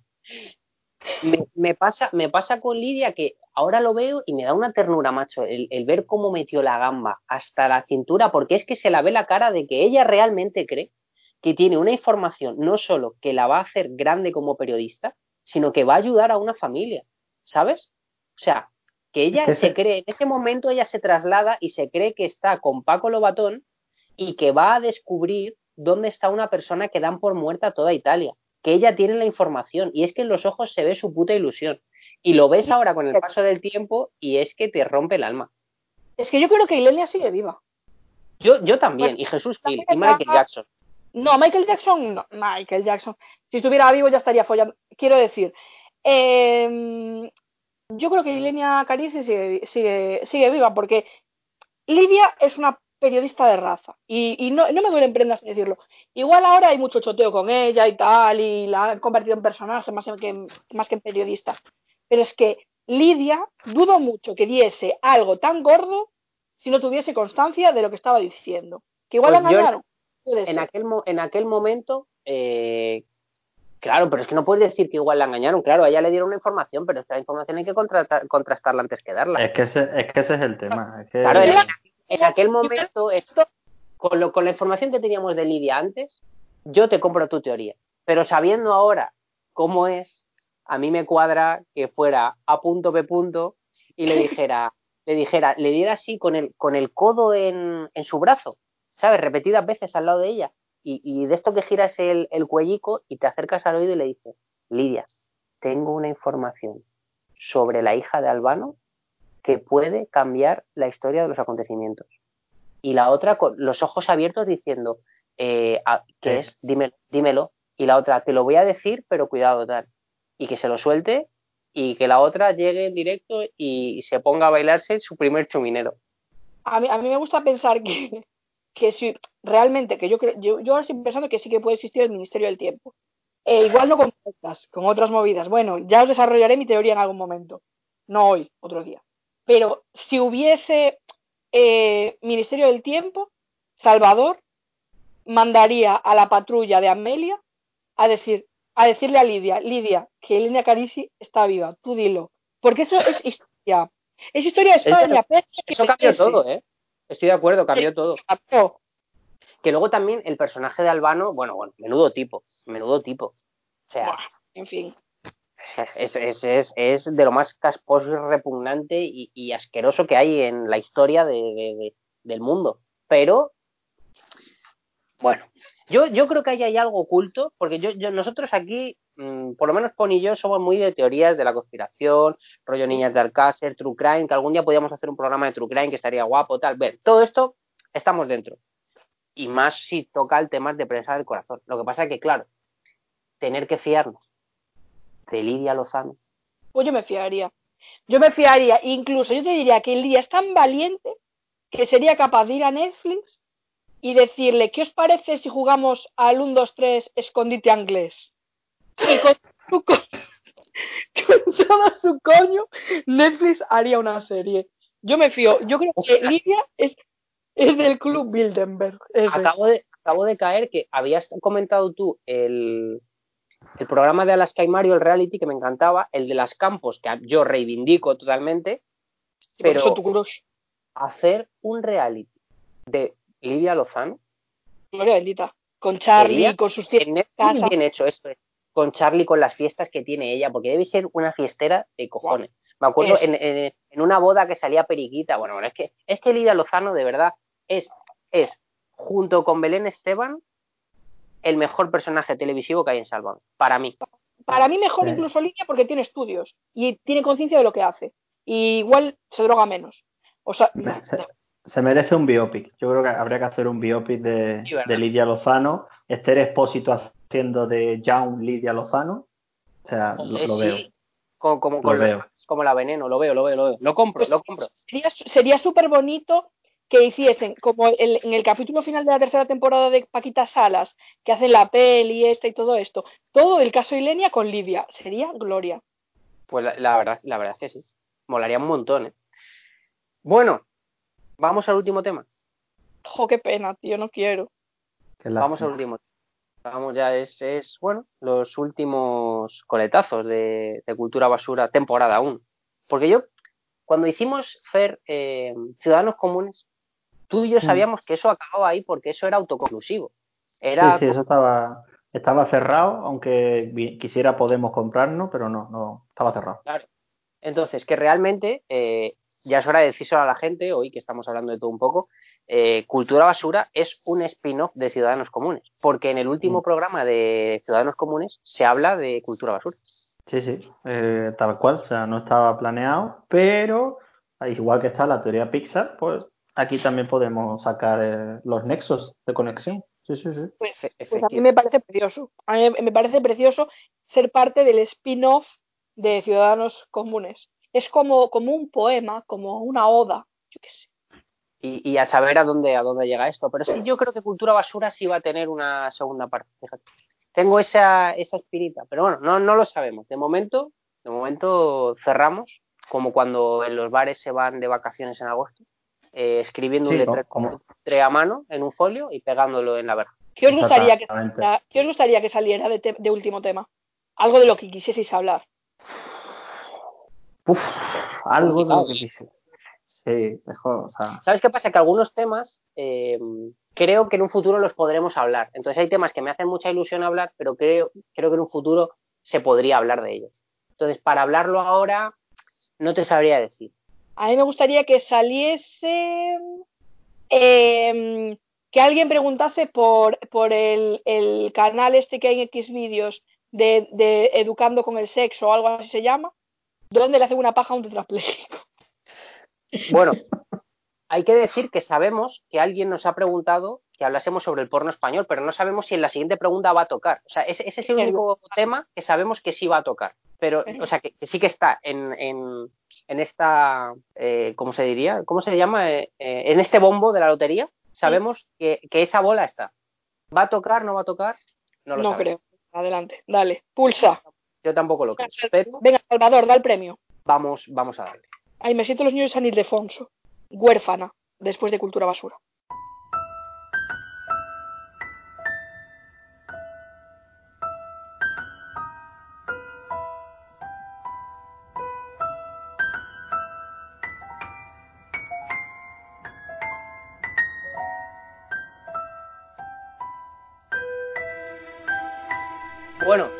Pues no, no es ese. Eh, nos quedamos con la espinita de hablar del porno español. Una pena. pero no está mal, ¿eh? El tema no está mal. Nos preguntan, además, mola porque para cerrar esto, así también hablamos un poco sobre el concepto cultura basura. Porque nos preguntan, ¿cuál es la cultura basura de la literatura? El libro de Este- Chenoa. Eh, el libro de Belén Esteban, El libro de la duquesa de Alba. los libros del barco de vapor.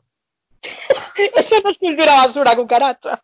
Pues para mí sí, para mí sí, porque te voy a decir por qué. Eh, para mí el concepto de cultura basura, y ahora ya que estamos acabando el programa, me gustaría hablarlo un poco, es que en cultura basura hablamos de aquellas cosas que nos encantan y a las que les hemos dedicado mucho tiempo y que tienen un trabajo detrás importante y que se han convertido en mainstream en algún punto, pero que no tienen la- el- el- valor del público.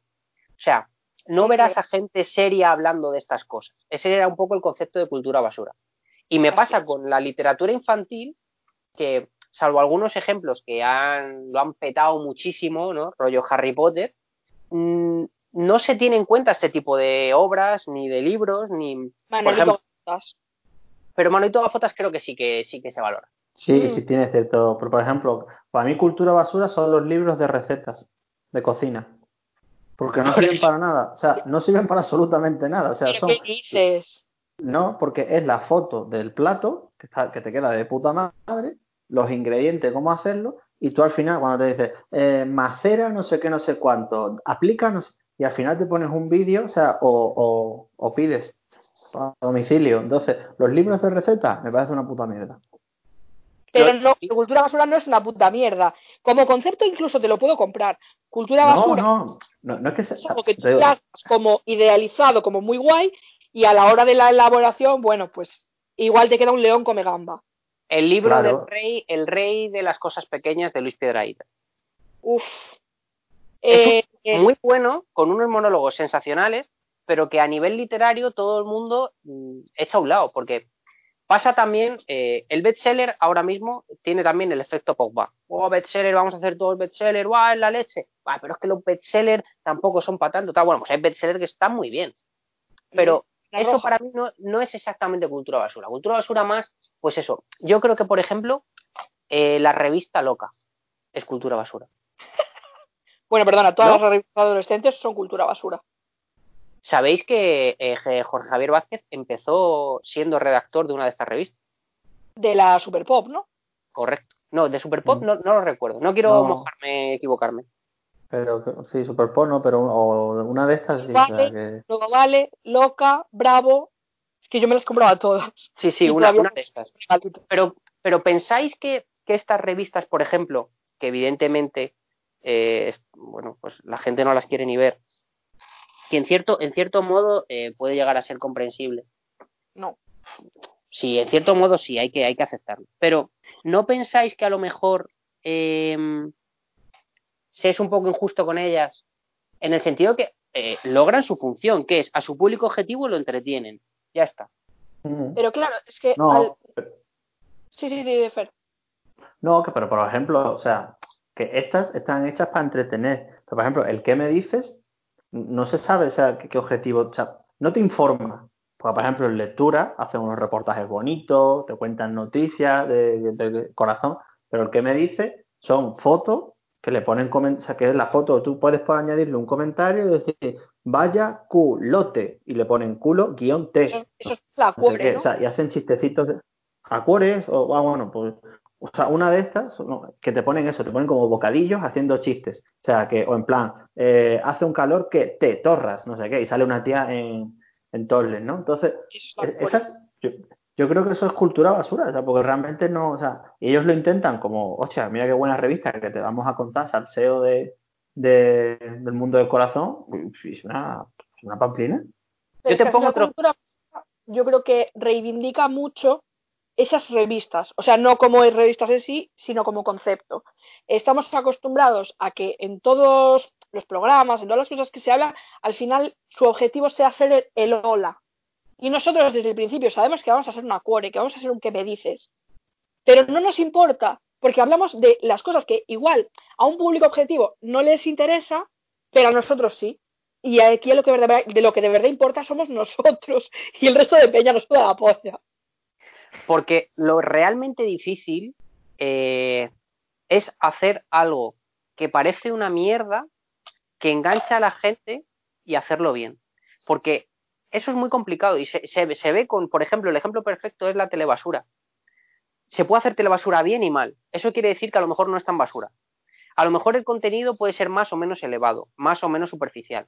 Pero probablemente haya etapas de algunos consultorios de la loca que a nivel eh, cómico y de pues de, de aprovechar el momento son sensacionales. Y no pasa nada por decirlo. O sea no Pero tiene la- por qué ser todo el, pa- el país semanal. Me explico para, para que esté bien hecho. Porque se puede hacer bien o se puede hacer mal. Dentro de estas revistas había artículos que estaban bien hechos y artículos que estaban mal hechos. Yo reivindico que cuando algo te gusta y te divierte eso eh, tiene algo que por lo que sea está bien hecho pasa, por ejemplo, mira, cultura basura literaria. Yo diría, eh, Crepúsculo. Uf. Quizá, Cre- quizá Crepúsculo no tenga la repercusión y la aceptación y la valoración del público que tiene Harry Potter. Porque bueno, Harry Potter es, pues es un éxito incontestable, etcétera, etcétera, vale. Pero hostia, Crepúsculo tiene unos libros que son jodidamente entretenidos y, y crea un, un, un mundo mitológico que funciona muy bien dentro de sus propias normas, que las establece maravillosamente bien y que está contado de una forma con bastante ritmo que consigue al su público objetivo engancharlo. Eso es una cosa, o sea, es un libro bien hecho. Literariamente puede que tenga más o menos valor, seguramente no tenga un gran valor. Pasa también con la saga A tres metros sobre el cielo. Bueno, pues A tres metros sobre el cielo o Corín Tellado en su época, quizá tengan más o menos valor. Pero desde luego, lo que intentan, su función la cumplen a la perfección. Para mí eso, eso es cultura basura. me hace mucha gracia que justo menciones Crepúsculo y a tres metros sobre el cielo, porque igual mi teoría cuando era pequeña de que vivía en el show de Truman no es mentira. Justo ahora mismo estoy visualizando el libro de Crepúsculo y a su lado, tres metros sobre el cielo de Federico Mochia. o sea, me está dando miedo real. Pero que sí, que es un poco eso, ¿no? A lo mejor no es el programa mejor hecho, ni con más medios, pero para el objetivo real con el que nace Cultura Basura, que es primero divertirnos, echarnos unas risas, dejar plasmado alguna cosa, por si algún día, me acuerdo de la conversación que tuvimos antes de hacer Cultura Basura, ¿no? Decías tú, algún día a lo mejor alguien eh, dice, oye, las telenovelas, ¿cómo serían? Y, escuchan este programa y dicen, pues vaya puta mierda, debían de ser para que estos desgraciados hagan algo. Pero al final, el objetivo principal, que era divertirnos, está ahí, que eso es súper guay. La ilusión ha estado ahí todo el tiempo, porque si no esto sería una puta mierda. Y, y luego dar valor a cosas que normalmente no la tienen. Y igual que en su día la revista Loca, cuando llegó, eh, no era el prototipo de, re- de revista adolescente, porque tú tenías eh, la Super Pop y la Bravo, que eran como más adolescentes, luego la Nuevo Vale, que ya eran para veinteañeras, y luego de repente llegó la Loca, que era rollo eh, con insultos, o sea, con insultos, bueno, con palabrotas, con, con más, más ¿no? Que, que rompía un poco es- ese, eso preestablecido, ese bipartidismo de las revistas adolescentes. No me lo estoy creyendo ni yo lo que estoy diciendo. Pero bueno, que eso, viva la revista loca y a tomar por culo la bicicleta, con sus pegatinas, por cierto. Hombre, a ver, yo, yo por ejemplo, vamos, yo por ejemplo, mi ilusión de cultura basura es que dentro de 10 años, cuando yo llegue a, a algo en política, me utilicen, 60. estos, utiliz- utilicen estos programas para echarlos en mi, o sea, para que me los echen en cara y me digan, fíjense, hace 10 años hacía bromas del cáncer, Dani Rovira, no sé qué, no sé cuánto, la homofobia, los negros, tal y cual. Entonces a mí me trunque mi carrera política. Yo, yo- o sea, la principal motivación mía de, de hacer este programa, aparte de hablar de la cultura basura, es que esto se puede utilizar en mi contra. A mí parece Para mí, para mí el titular de Fer, si eso sucede, sería eh, Fer, dos puntos, reivindica a Arevalo en un programa del año 2020. Me parece eh, como el resumen perfecto. Y luego, eh, en- no- no- entrecomilla- entrecomillado abajo, eh, salían tetitas y cosas peluditas. Que es una cosa que literalmente dijiste en el programa anterior y que a mí me ha causado eh, tremendo shock. Es que lo, lo más, lo, lo más amargado. triste, lo más triste es que sería eso. Lo más grave que se va, que se me, que lo que a mí se me jugará dentro de 10 años es porque reivindiqué a Arevalo, no porque dije no sé qué del cáncer, no sé qué de lo esto, no, no, porque dije tetitas y, y peluditas. Es, es- efecti- efectivamente. Mira, para mí, eh, cultura basura, si lo tuviera que definir la idea con la que nació, después de hacerlo es cuando hemos encontrado el sentido a cultura basura, porque a mí me, costaba mucho explicarle a la gente de lo que iba y cultura basura, aunque parecía, parecía claro al principio, pero no, no es una oda a lo cutre, ni, ni queremos centrarnos en aquello que, que tiene una mala prensa, no, no tiene por qué. Para mí, eh, si ahora la humanidad corriera peligro y dentro de 100 o de 200 años eh, tuviéramos la oportunidad de volver a ver lo que ha pasado con nosotros, eh, que nuestros bisnietos volvieran a bajar a la Tierra y lo vieran, y ahora mismo hubiera que hacer una cápsula del tiempo, nada de lo que hemos hablado en Cultura Basura tendría ni un pequeño espacio dentro de esa cápsula, por mucho espacio que tuviera. Y sin embargo, si yo tuviera que hacer una, mía, seguramente estaría casi todo de lo que hemos hablado en Cultura Basura. Entonces, mi idea de Cultura Basura es que sea esa cápsula del tiempo que meter dentro de lo importante y lo verdaderamente trascendental y bien hecho que tiene este mundo y esta sociedad para poder eh, aunar todo lo que alguna vez nos divirtió, que seguramente nos avergonzó en muchos momentos, pero que nos ha acompañado al fin y al cabo para bien o para mal. Y que la gente entienda que detrás de todo esto, detrás de las telenovelas, detrás de los concursos, detrás de los programas de superhéroes, detrás del reggaetón, detrás de las series españolas y de todo lo que hemos hecho y seguiremos haciendo, detrás de todo eso, hay cosas que están, uno, muy bien realizadas, dos, que son realmente entretenidas y tres, que nos han hecho ser tal cual somos ahora. Así que, hasta aquí la primera temporada de Cultura Basura. Ya hemos acabado de chupar. Eh, Exactamente. No quiero eh, todavía ponerme intenso, porque eso lo vamos a dejar para el final del todo. Pony nos ha mandado una carta al oyente y después, después de esa carta al oyente que os ha mandado como las grandes estrellas de la radiofonía española, yo quiero eh, contaros algo después para cerrar esto. Decir que no vamos a estar del todo inactivos, que apareceremos de cuando en cuando en nuestro Twitter, arroba barra baja cultura basura barra baja, y que, atención, nos hemos abierto un canal de Twitch. Eh, Ah, a ver, digo. no sabemos bien qué haremos con él, ¿vale? La idea es ser eh, muy poco serios, como hasta ahora. Eh, quizá sea un buen momento para que Fer cuente sus anécdotas, porque es que creo que la esencia de, de este programa nos impide que Fer cuente las anécdotas. Porque si las cuenta, habríamos cerrado. Entonces, creo que igual en algún momento sería bueno aparecer de cuando en cuando, comentar algún programa en el que haya pasado algo, algún programa de la tele, de la radio, algo que haya sucedido, eh, hacer que, como hacen los modernos ahora, una tier list, pero friki a nuestro rollo, ¿no? Eh, pues colocando esto, eh, las, mejores, los mejores libros de la edición naranja de, la editorial El Barco de Vapor. Bueno, pues este rollo, y también tenemos que decir que hay un proyecto. Bueno, hay un proyecto al que le hemos llamado Rajar por Rajar. Este es el nombre beta, ¿vale? No sabemos si podremos hacerlo algún día. De hecho, estamos casi seguros de que no podremos hacerlo. Y de lo, que sí, de lo que sí que estamos seguros es de que si lo hiciéramos, no funcionaría. lo tenemos claro. Pero tampoco funciona Cultura Basura. Y nos hemos marcado casi, casi 24 horas de podcast.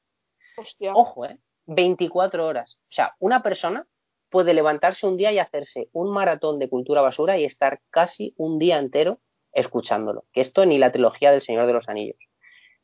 No quiero olvidar, antes de cerrar un poquito la persiana, a Sergio que nos acompañó en el programa número 2 de Cultura Basura. Y voy a despedirme de, primero, Pony, eh, apaga al salir. Cierra al salir y no vuelvas. Yo, eh, bueno, ya se va a resumir todo en la mierda esa que he hecho, pero igualmente quiero daros las gracias porque no os imagináis lo que he crecido mentalmente yo aquí en mi cerebelo eh, con, con Cultura Basura. Y habrá segunda temporada, nadie lo sabe. Se hará rajar por rajar, nadie lo sabe. Yo sigo con mi voz de pitonisa, lo siento. Em, pero ha sido un placer enorme, enorme, que no os imagináis, eh, currar, si se puede llamar esto currar con vosotros. Muchas gracias. Igualmente. Y Fer, eh, echa la llave cuando salga.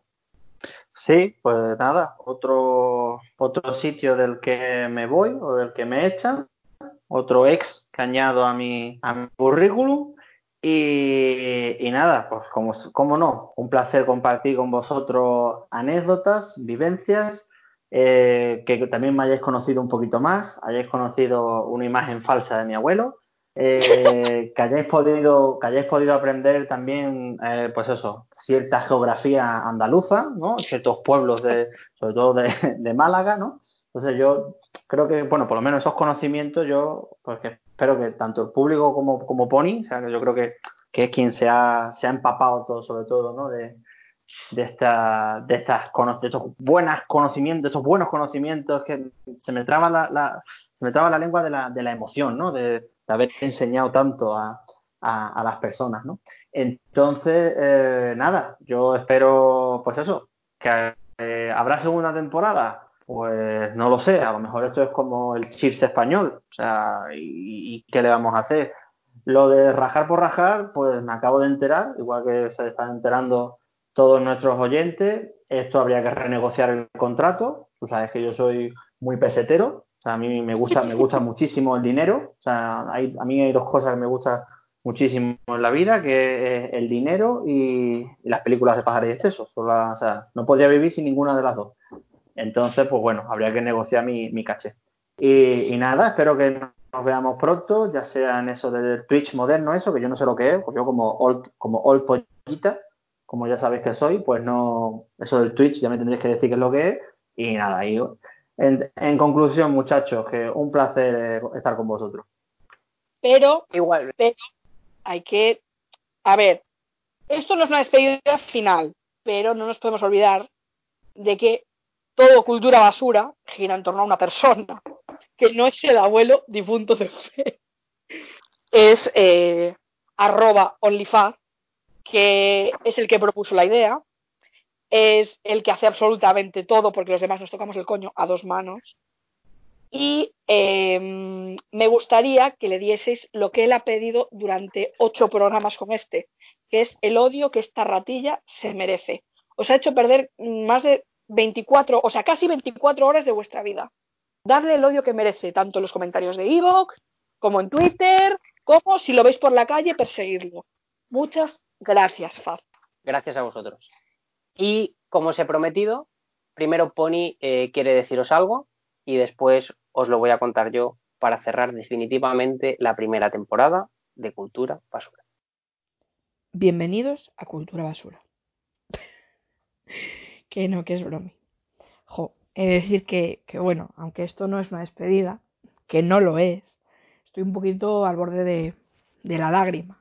Como si estuviese. Como si estuviese leyendo la última página de mi libro favorito. Cultura basura. A ver por dónde empiezo. Corría el año 2020 y el mundo se encontraba paralizado por una pandemia global.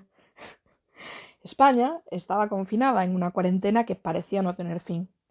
Cada 15 días nos decían que un poquito más. Y bueno, esta parte ya os lo sabéis. 18 de abril de 2020. En una conversación nocturna de WhatsApp, aparentemente de poca importancia y entre risas por un bloqueo, sale a colación la palabra mágica, podcast. Ha surgido contenido muy guay por la cuarentena. Sí, por eso quiero hacer un podcast, me motiva. Oh, desarrollame la propuesta. Luego te mando audio y te cuento. El audio llegó a la 1 y 18, en medio de una conversación sobre comedia. Faz me cuenta que quiere hablar con unas personas en las que, por lo que sea, se me incluye para el programa. Y yo le contesto, ¿yo de qué? Contacta con gente buena, sabrosa, para petarlo. Su respuesta fue un, tú podrías hacerlo bien. Una vez más, este señor confiando más en mí que yo misma. La conversación pues duró un ratito muy bueno y, y finalicé diciendo que contase conmigo, para lo que necesitase, sobre todo behind the scenes. 25 de abril de 2020, primera grabación de Cultura Basura. Sin saber muy bien cómo, y en ayunas, me senté en la silla con mis folios impresos, hecha un puto manojo de nervios. Faz me, dio un par de consejos antes de, empezar y de repente lo estaba escuchando a él haciendo la intro. Bienvenidos a Cultura Basura. Ya estaba, no había vuelta atrás. No podía coger el, bolso y, e irme. Cojo el bolso y me voy. Creo que es el programa más escuchado porque lo he reproducido demasiadas veces. Y todo para fustigarme por los millones de fallos que había cometido. Esa autoexigencia, ¿eh? Qué, asco da. Su puta madre. 8 de mayo de 2020. Llega el tercer programa y se incluye un nuevo miembro, Fer. Hacer el programa con este señor puede que, puede que me diese más angustia aún si cabe. Tras todo el auto-hate que me había dado con el primer programa, me enfrentaba al segundo en el que participaba con un puto tótem. Había escuchado hablar mil veces de él y me imponía lo más grande. Fer es esas personas que cuando, cuando estás grabando Cuando estás grabando con él, sientes que ha nacido con, con el iVoox como aplicación nativa de su cerebro. Es, es- sumamente generoso trabajando. Te da tu espacio y, y tira de ti, como, como un perrete que tira de su trineo sin importar los metros de nieve los que te hayas hundido. Tiene todas las aptitudes para, para ser esa persona con la que querrías trabajar toda la vida. Supongo que lo habrá heredado de su abuelo indefinido, que yo, bueno, pues por lo que sea, tengo tan idealizado y que mm, me va a perseguir hasta el final de mis días, ¿eh? Tres programas después, el último programa canónico de la temporada. No sé si tiene mucho de comedia, pero entre que yo iba que le daba la mano al mismo dos veces y, lo triste que estaba viendo, yo ya estaba viendo ahí el final de, de la cosa y dije, uy, estuve a punto de llorar varias veces. Tosí para la claqueta. Aguanté el aire y escuché. Bienvenidos a Cultura Basura. La voz de Faz se me clavó en el cerebro, básicamente como todo lo que me dice en la vida normal. Faz es el, es el alma de Cultura Basura, no solo porque es quien lo hace todo a nivel producción, ideas, etc. Tiene, tiene millones de aptitudes que alabaré hasta la saciedad, aunque él no se las crea del todo. Es capaz de hacer interesante el tema más random, eh, no sé, mm, la reproducción de las moscas. si, si Faz fuese profe, no sería profe, sería el profe, en mayúsculas. Por suerte para mí, en mi vida no ha aparecido como profesor, sino como amigo, como, como hermano de diferentes padres, como alma gemela y como la persona que siento a mi lado cada día, aunque nos separen más de 600 kilómetros. No me voy a poner mañoña, porque, bueno, él todo lo que tiene que saber ya lo sabe. Este señor crea un ambiente tan distendido de colegueo que no es en vano cuando digo que, se me ha llegado a olvidar que estamos grabando. Me ha sabido calmar y darme un tirón de orejas cuando ha sido necesario. Todo lo que he aprendido con él en este breve trayecto mmm, me lo quedo para mí, para siempre, para mi vida. trabajar con Faz no es trabajar, y esa es la clave de Cultura Basura. El podcast nació sin ninguna pretensión. Esperábamos que lo escuchasen siete personas, de las cuales dos de ellas éramos nosotros. Incluso los habíamos contado en plan, nos va a escuchar ta ta ta ta ta, y dos de ellos nosotros. Utilizando el recurso de personificación, Cultura Basura sería nuestro hijo. Llegó de rebote, porque se nos rompió una probeta. Faz, pues Faz sería la madre, por lo que sea. Eh, fue quien lo maduró durante mucho tiempo, quien lo amamanta y lo acuna. Yo, pues sería el padre. Puse la semilla del diablo y, y esperé a que se hiciese la magia. Fer. Fer sería el abuelo. El abuelo que toma carajillos en el bar. Pero que dota a cultura basura de la sabiduría de las batallitas del camino ya recorrido.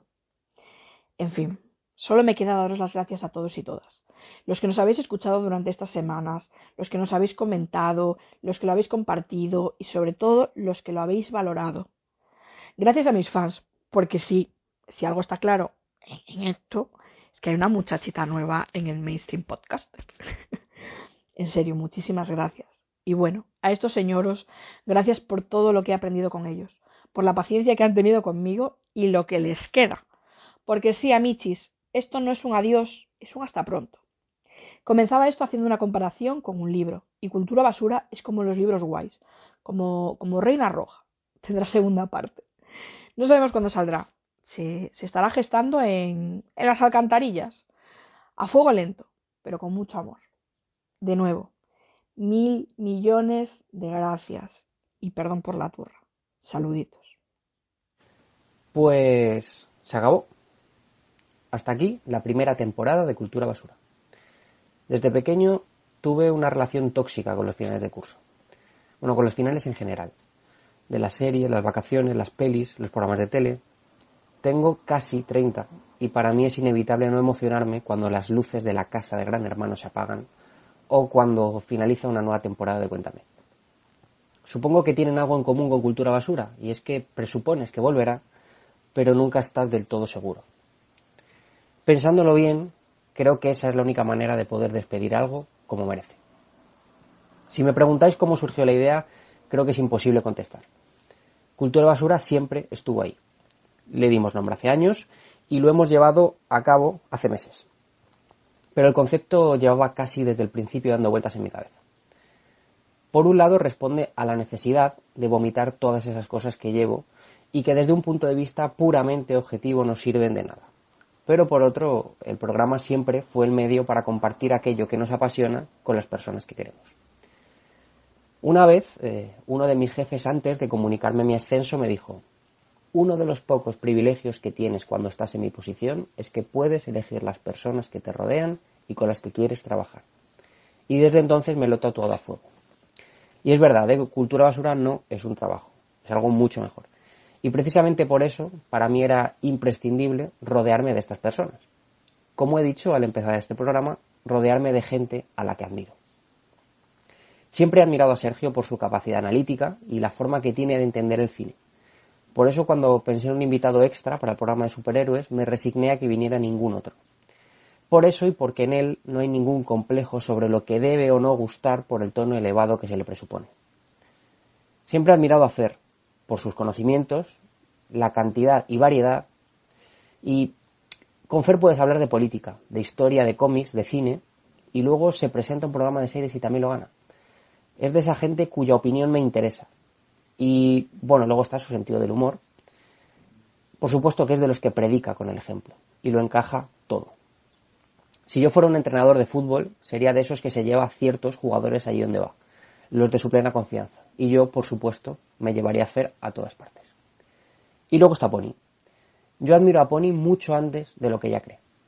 De hecho, puede que nuestra amistad se haya forjado gracias a eso, a lo mucho que la admiro. Es de esas personas de las que presumes porque es graciosa, porque es inteligente, porque es buena, pero en el caso que nos ocupa, yo diría que lo que tiene es un enorme talento. Y, yo nunca dudé de que lo haría muy bien. Recuerdo que en el primer discurso del primer programa dije que no sería capaz de hacer esto sin ella y que tampoco quería. Y es que en eso se resume todo. Sin su talento, Cultura Basura nunca hubiera sido lo que es. De hecho, sin su talento, Cultura Basura nunca hubiera sido. Y ahora toca daros las gracias a vosotros, porque yo me lo hubiera pasado igual de bien haciendo esto sin emitirlo, pero no hubiera sido tan enriquecedor, porque lo ha sido. ¿eh? Hay quien piensa que hago cultura basura para alimentar mi ego y también quien cree que era una forma de querer éxito. Quien me conoce sabe que a mi ego no hace falta darle de comer y que este programa solo tuvo la expectativa de pasarlo muy bien. Todos los que colaboramos en hacerlo de una u otra forma estábamos avisados de que era el podcast imposible y que con mucha suerte tendríamos 10 o 12 escuchas por programa, incluyéndonos a nosotros, por cierto. No ha sido así, gracias otra vez.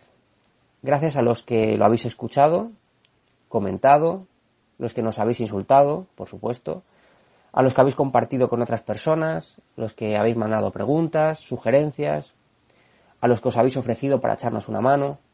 Gracias. Y ahora es cuando me pregunto, ¿debe volver Cultura Basura? Soy un fanático de las series de una temporada, de los programas que duraron una edición, de los cantantes de un single, pero también soy fan de esas segundas partes que no estuvieron a la altura de la primera. ¿Volverá Cultura Basura? Lo más normal es que nunca se vaya, pero quién sabe. Siempre hay incertidumbre en un hasta pronto.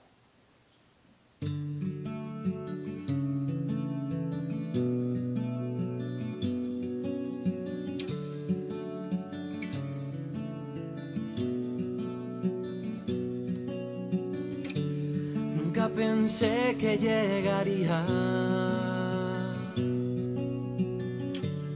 Nunca creí en ese momento.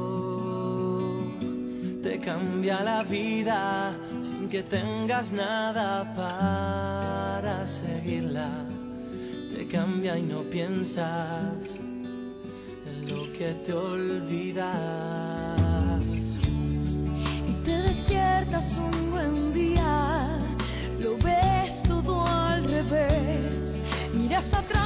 tu camino, el que hicieron tus pies. Y mandas besos para todos los que volverás a ver. Tantos recuerdos enlatados en fotos de carnet en lágrimas de ayer, en todos los momentos que a